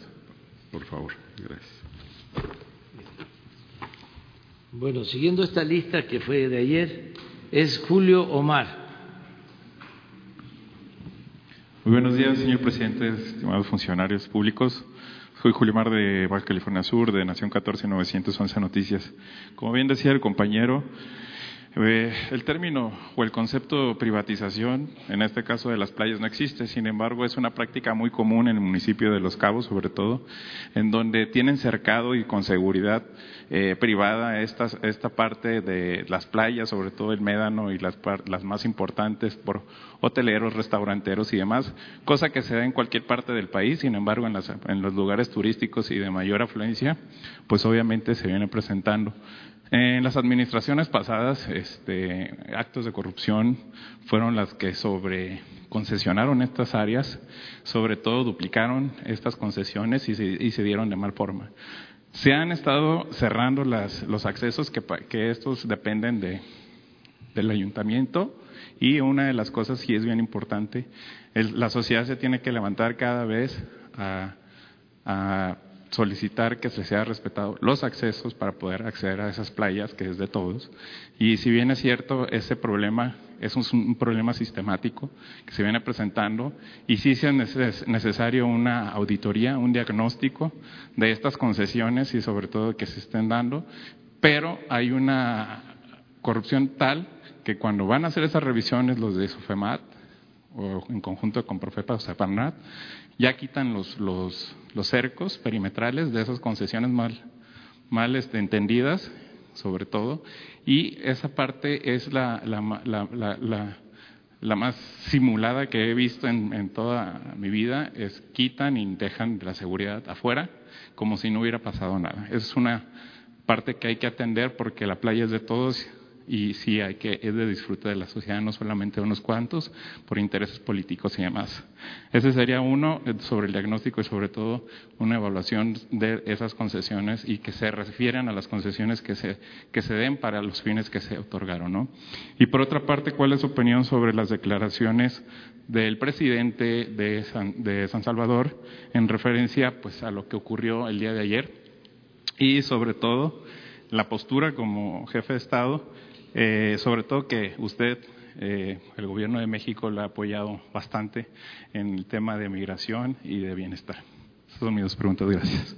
Sí, bueno, lo de las playas eh, hay que cuidarlo mucho, eh, mantener playas eh, públicas, porque en efecto se privatizaron las playas en los centros turísticos.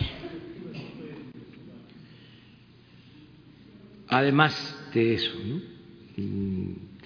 eh, de que no pueden desovar las, las tortugas, este, o no cuidan ¿no? Este, a las tortugas.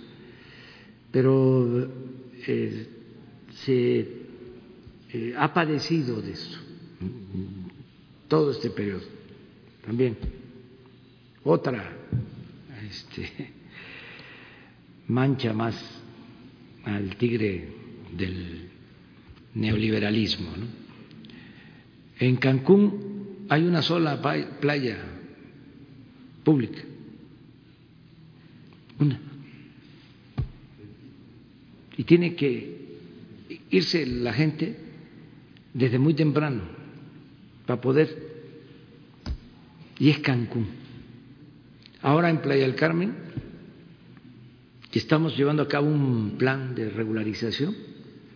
Hay un terreno que no vamos a permitir que se fraccione porque queremos que se convierta en una playa pública y en un parque. Este, y estamos en eso. Eh, vamos a que se respeten los espacios públicos. ¿no? No hemos dado autorización. Eh, es lo mismo que sucede con los campos, las canchas. ¿Qué aprovecho para decirlo? Eh, por ejemplo, campos de béisbol que se convierten en campos de fútbol. Pero lo peor son campos de béisbol, de fútbol, espacios públicos que se convierten en plazas comerciales por eh, eh, el influyentismo y la corrupción. Y también por la falta de eh, conciencia. Acabamos de corregir nosotros y me gustó mucho la actitud del secretario de la Defensa y de el general de los ingenieros militares, porque fuimos a inaugurar eh, una sede para la Guardia Nacional y nos están explicando y nos dicen, este terreno nos los dio el presidente municipal nos lo cedió, era una cancha, era un campo de fútbol. Mm. Entonces, yo hice así, este, ¿cómo? Este, y ya de inmediato eh, el general eh, secretario y el general eh, de ingenieros constructores dijeron, reponemos, hacemos eh, el, campo de, fútbol. Nosotros nos encargamos de reponerlo. Pero se hacen las cosas por una inercia donde cosas que son fundamentales, los espacios públicos, eh, no eh, son tomados en cuenta. Cuando yo estuve de jefe de gobierno, eh, me estaban proponiendo que diéramos un permiso para que una unidad deportiva privada se convirtiera en plaza comercial.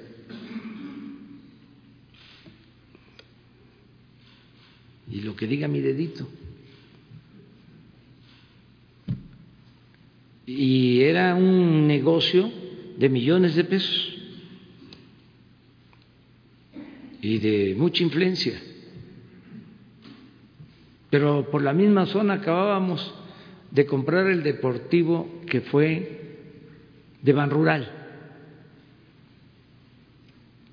por Tlalpan,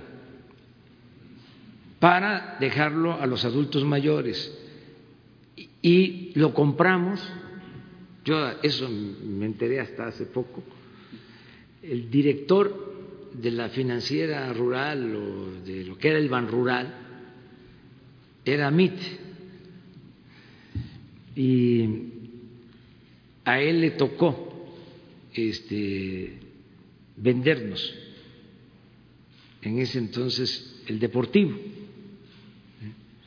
porque eh, teníamos que evitar que se vendiera y se convirtiera en una plaza comercial. Afortunadamente se adquirió y ahí está, para los adultos mayores.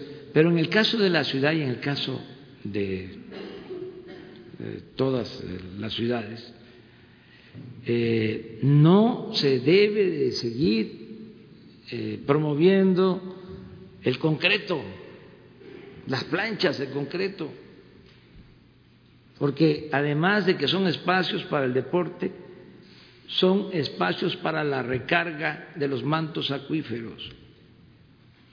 Si todo es concreto, toda el agua va al drenaje. No hay filtraciones. Eh, entonces, eh, eso que te estás planteando en las playas es muy bueno. Y es un llamado, aprovechando, para que cuidemos los espacios, porque se habla de prevención. ¿En dónde se va a hacer deporte? O eh, el esparcimiento, el disfrute con la familia, si no se puede ir a la playa. Ahora que está esta situación del coronavirus, que nos están recomendando de que nos guardemos, pues sí, pero que al mismo tiempo haya eh, un sano acercamiento eh, con nuestras familias, que nos acerquemos que aprovechemos para fortalecer nuestros lazos, nuestra integridad eh, familiar, eh, el que nos ayuden a fortalecer valores culturales, morales, espirituales, que se le dé tiempo, ahora que van a estar estas vacaciones anticipadas, a los niños, eh, que se les escuche más, eh, que no todo sea este, la tabla, que haya más convivencia, que haya más comunicación, que se hable mucho en la familia de que solo siendo buenos podemos ser felices. No esto que vimos ahora, horroroso. ¿Cómo es el lema, Jesús? En el mundo de las drogas no hay final feliz. Decir lo contrario, solo siendo buenos podemos ser felices. Y lo que nos enseñaban haz el bien sin mirar a quién. Y no eh, se es importante por la ropa, por la marca. Se es importante por los sentimientos, mm, con sana distancia, este, tener acercamiento con la familia. Entonces, eh, y darnos mucho amor. Yo celebro la fraternidad que hay en la familia mexicana. Es algo bellísimo ver a los padres cargando a sus niñas, a sus niños contentos, eh, los adultos, la alegría de las familias, eh, la solidaridad que existe. Bueno, todo eso es mucho, muy importante. ¿Qué otra cosa decías? de, Ah, lo de el presidente del Salvador lo respetamos mucho y no, no vamos a, a polemizar. Nosotros ya definimos una política en esta materia que conduce este, el sector salud. Eh, no mm, vamos a, a actuar eh, confrontándonos con nadie. Eh, desde luego, eh, enfrentar el coronavirus significa también eh, respetar los derechos humanos, garantizar los derechos humanos, no caer en discriminación. Eso no. Cuando empezó lo del coronavirus, acuérdense, ya no querían permitir el desembarco de turistas en Cozumel. Yo di la instrucción que bajen, porque ¿cómo los van a tener en un barco, en un crucero que ya llevaban dos puertos que no los dejaban? Eso es violatorio de los derechos humanos, eso es discriminatorio. Además, si había problemas, si estaban infectados, pues había que sacarlos para curarlos, para atenderlos. Esto es pero elemental, no puede caerse en la paranoia. Este, en esos extremos, no. No estoy haciendo referencia al caso de El Salvador. Yo tengo muy buena amistad con el presidente de El Salvador. Son políticas que ellos este, llevan a cabo y nosotros respetamos. En el caso de los que se queden aquí con nosotros, este, tienen toda la protección y la atención. Si están este, infectados, aquí los cuidamos, sean del país que sean. Este, es fraternidad universal y se demostró además de que no había problema, pero si hubiese eh, habido este, enfermos, los curamos aquí. Sea, es un derecho elemental pues, del ser humano a ser atendido en cualquier parte del mundo. Entonces, eh, no vamos nosotros a polemizar con nadie, son nuestras políticas de eh, atender a todos y nuestra estrategia que va a continuar sobre esto. Para regresarle al pueblo las playas.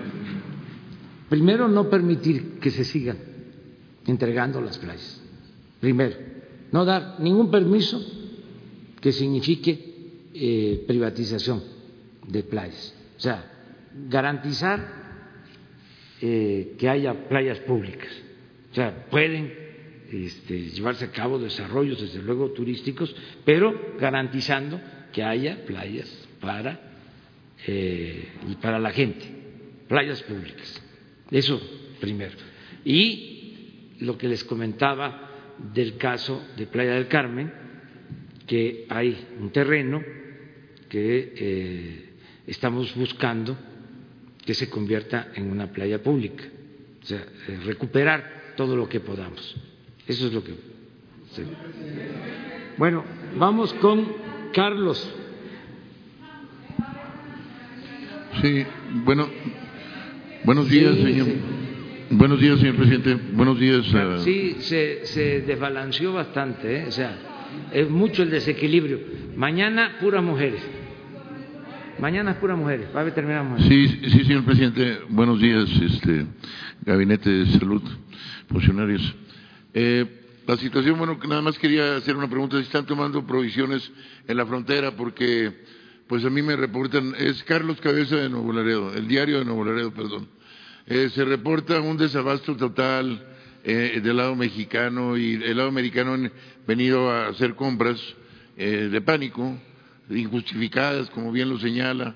Es un proceso de desinformación fuerte el que se percibe, yo lo veo en las colonias aquí populares, en, en los expendios de comida donde va eh, la gente de- de- del área de la de la colonia, por decir, de diferentes colonias. Eh, eh, está bastante exacerbado esta situación de, de un pánico irracional. Eh, en, en particular, tengo el compromiso de preguntar, por ser un corresponsal de la frontera, en, la frontera, eh, ¿qué medidas se está tomando? Es una pregunta muy puntual. Y la otra pregunta muy puntual, que con gran respeto y gran reconocimiento al gran esfuerzo y ejemplo integral que nos da el presidente, es, es, es real, lo sentimos, estamos con él, pero sí sabemos que nadie tiene el monopolio del saber y nadie tiene, eh, y en una organización tan compleja, en un momento tan complejo para el país, tan importante, tan prometedor para nosotros por tanto tiempo, en una lucha que cada quien desde su trinchera llevó a cabo, en primer lugar aclarar una cosa, la corrupción sí, pero acompañada de la impunidad es el binomio o flagelo que más ha incidido. No podemos omitir el a mencionar cuando hablamos de corrupción, que es el flagelo, estamos de acuerdo, señor presidente, nomás que debe ir acompañado de erradicar la impunidad, si no, nada funciona. Número dos, nada más muy puntual ya, porque me podría extender mucho y luego causa mucho escosor, y por respeto a los compañeros y al tiempo de ustedes. Eh, es evidente ante la situación de los precios del petróleo, el- aquí no se ha mencionado el lunes negro de ayer, eh, no se ha mencionado que ya Trump dijo que va a haber recesión en Estados Unidos, no se ha mencionado de que llevamos ya dos años con cero expectativa de crecimiento. Es muy posible y muy, muy, muy importante lo que está haciendo el presidente y no es fácil. Es nomás con el afán de decir, eh, si queremos más de lo mismo en Tratado de Libre Comercio, sigamos la misma política neoliberal de no hacer nada. No es una panacea por sí misma, le queda muy claro al presidente. No, no, no, no fueron los resultados que esperábamos. Pues yo no veo que haya eh, ahorita un programa eh, eh, ad hoc para la situación de, de- esta eh, pandemia en materia económica. Y no veo lo, lo de atrás que veníamos diciendo, la reactivación económica, la situación de, de, de tener unas, bueno, eh, eh, reactivar el mercado interno y la situación del desarrollo regional. Se me dijo que iba a hablar con el coordinador de programas regionales, han pasado ya dos semanas. Es apremiante, señor presidente, lo, lo, lo digo como ciudadano, como padre, como, o sea, y, y estamos con usted, pero muy respetuosamente me permito comentar esas cosas. Sí, Gracias. Tienes razón, las dos eh, preguntas. Primero, o las dos reflexiones. Una, que el combate a la corrupción tiene que ir acompañado de el combate a la impunidad. Ya, es claro eso, eh, desde luego. Y estamos actuando en ese sentido. Y lo otro es que tenemos que eh, hacer todo lo que se requiere para impulsar la economía. Eh, quedamos en que vamos a presentarles el plan para el crecimiento económico a partir del desarrollo del sector energético. Ya estamos terminando ese plan y eh, se está eh, impulsando, se está promoviendo todo lo que es el desarrollo. Nada más les doy un dato que es bueno, eh, seguramente mañana lo va a este, puntualizar el director de Pemex, pero ya estamos aumentando la producción de petróleo. Entonces, eso llevó tiempo y trabajo, inversión y este, ayudar para eh, detener la caída en la producción de petróleo. Porque imagínense, nos eh, agarra eh, la caída en el precio del petróleo, ¿sí? con un desplome en la producción, como era la tendencia, si no hubiésemos hecho nada. Ahora eh, se cayeron los precios, pero tenemos producción. Imagínense, se caen los precios y no tenemos producción. Hubiese sido fatal. Bueno, ya eh, estamos eh, empezando a producir más petróleo y lo logramos en 13 meses 15 meses se logró eh, darle la vuelta. Entonces, mañana vamos a hablar de eso. Y tiene que ver con el desarrollo económico. Lo mismo el que contemos con gas, por ejemplo, que, es importante, que se haya resuelto el conflicto de los gasoductos. Pues todo eso permite eh, tener posibilidad de impulsar el crecimiento. El que se haya firmado el tratado de libre comercio ayuda, pero bueno, falta lo que tú mencionas, más desarrollo regional, eh, más impulso a la economía. Y estamos trabajando en eso. Acerca de control sanitario eh, en puertos, en aeropuertos.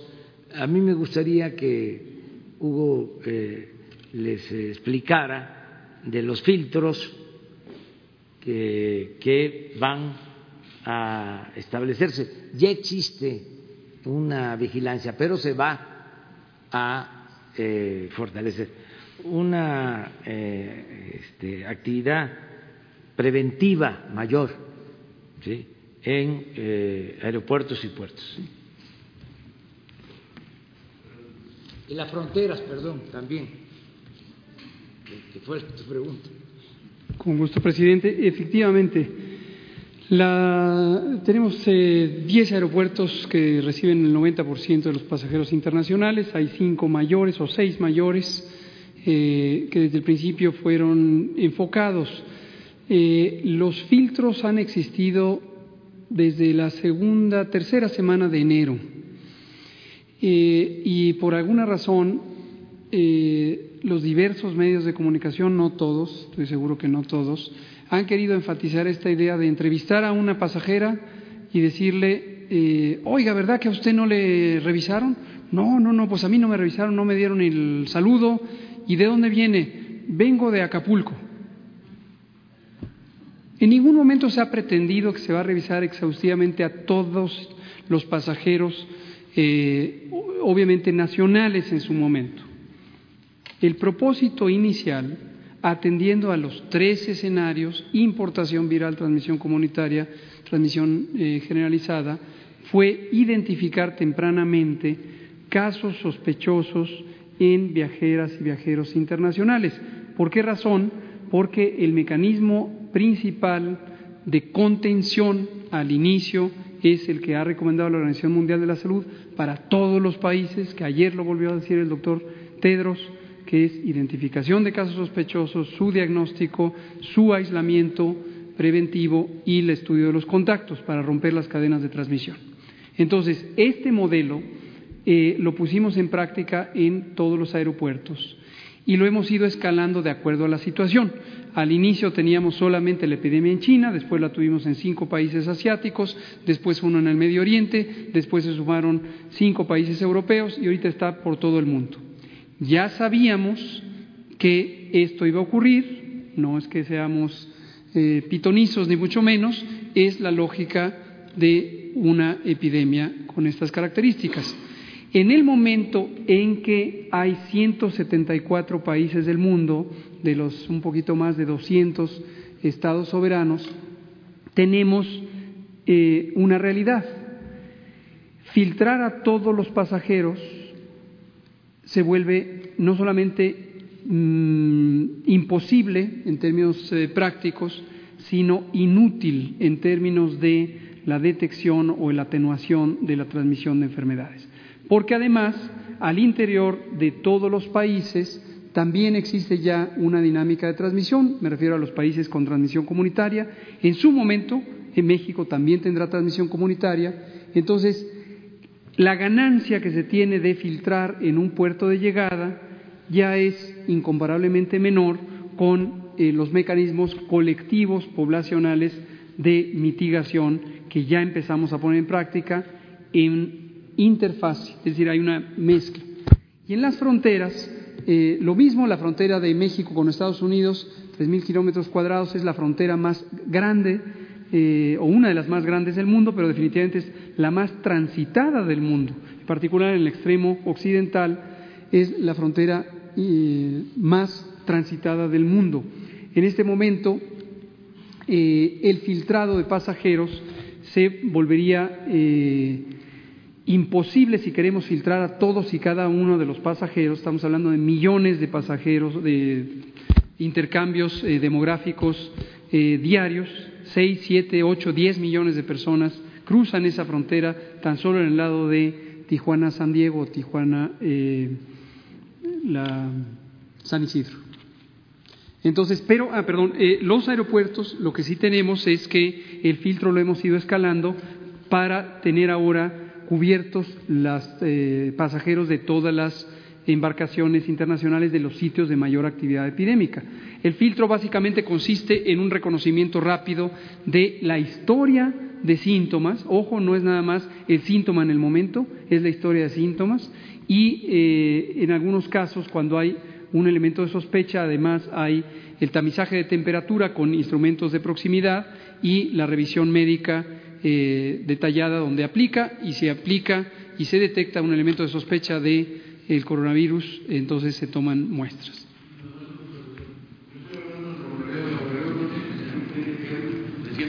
Mil millones de dólares de mercancía y no hay aeropuerto internacional. Se llama aeropuerto internacional y también un aeropuerto de carga, pero no funcionan. ¿Cómo no? Lo cual es ridículo.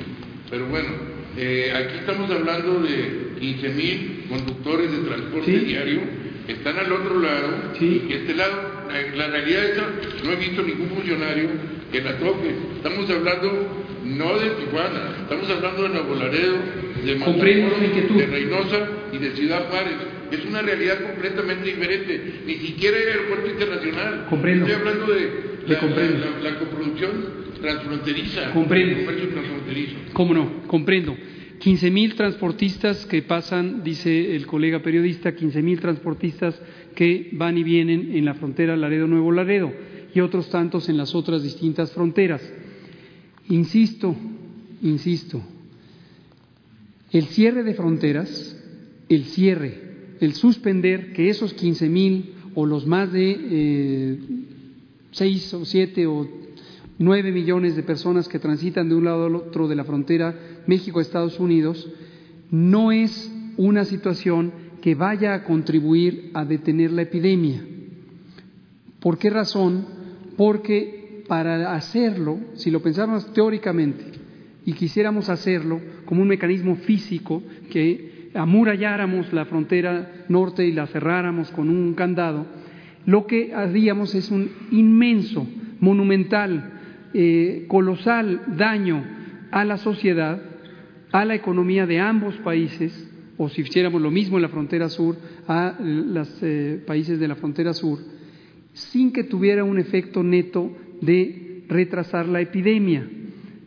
174 países y muy pronto el 100%, todo el mundo va a tener suficiente coronavirus para que al interior de sus países circule el coronavirus. Solamente en la época medieval, y esto está documentado, solamente en la época medieval, donde la realidad geográfica y política era diferente, había ciudades amuralladas en territorios feudales extensos, agrícolas mayormente, y los mecanismos de transporte eran muy lentos.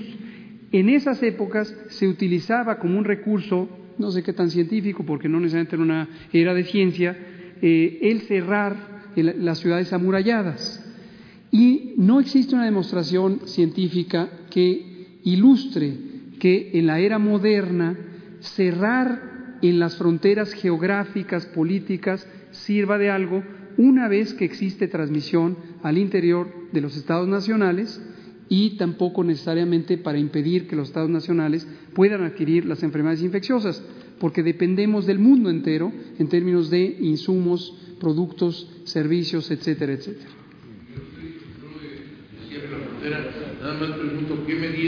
Sí, eh, lo que plantea el doctor, lo comentó hoy en la mañana, eh, son puestos de revisión, lo que conocen como filtros, ¿sí? este, para eh, detectar posibles este, afectados. Bueno, pues les parece, mañana continuamos y eh, pura mujeres, pura mujeres. Este, vamos a continuar mañana. Muchas gracias.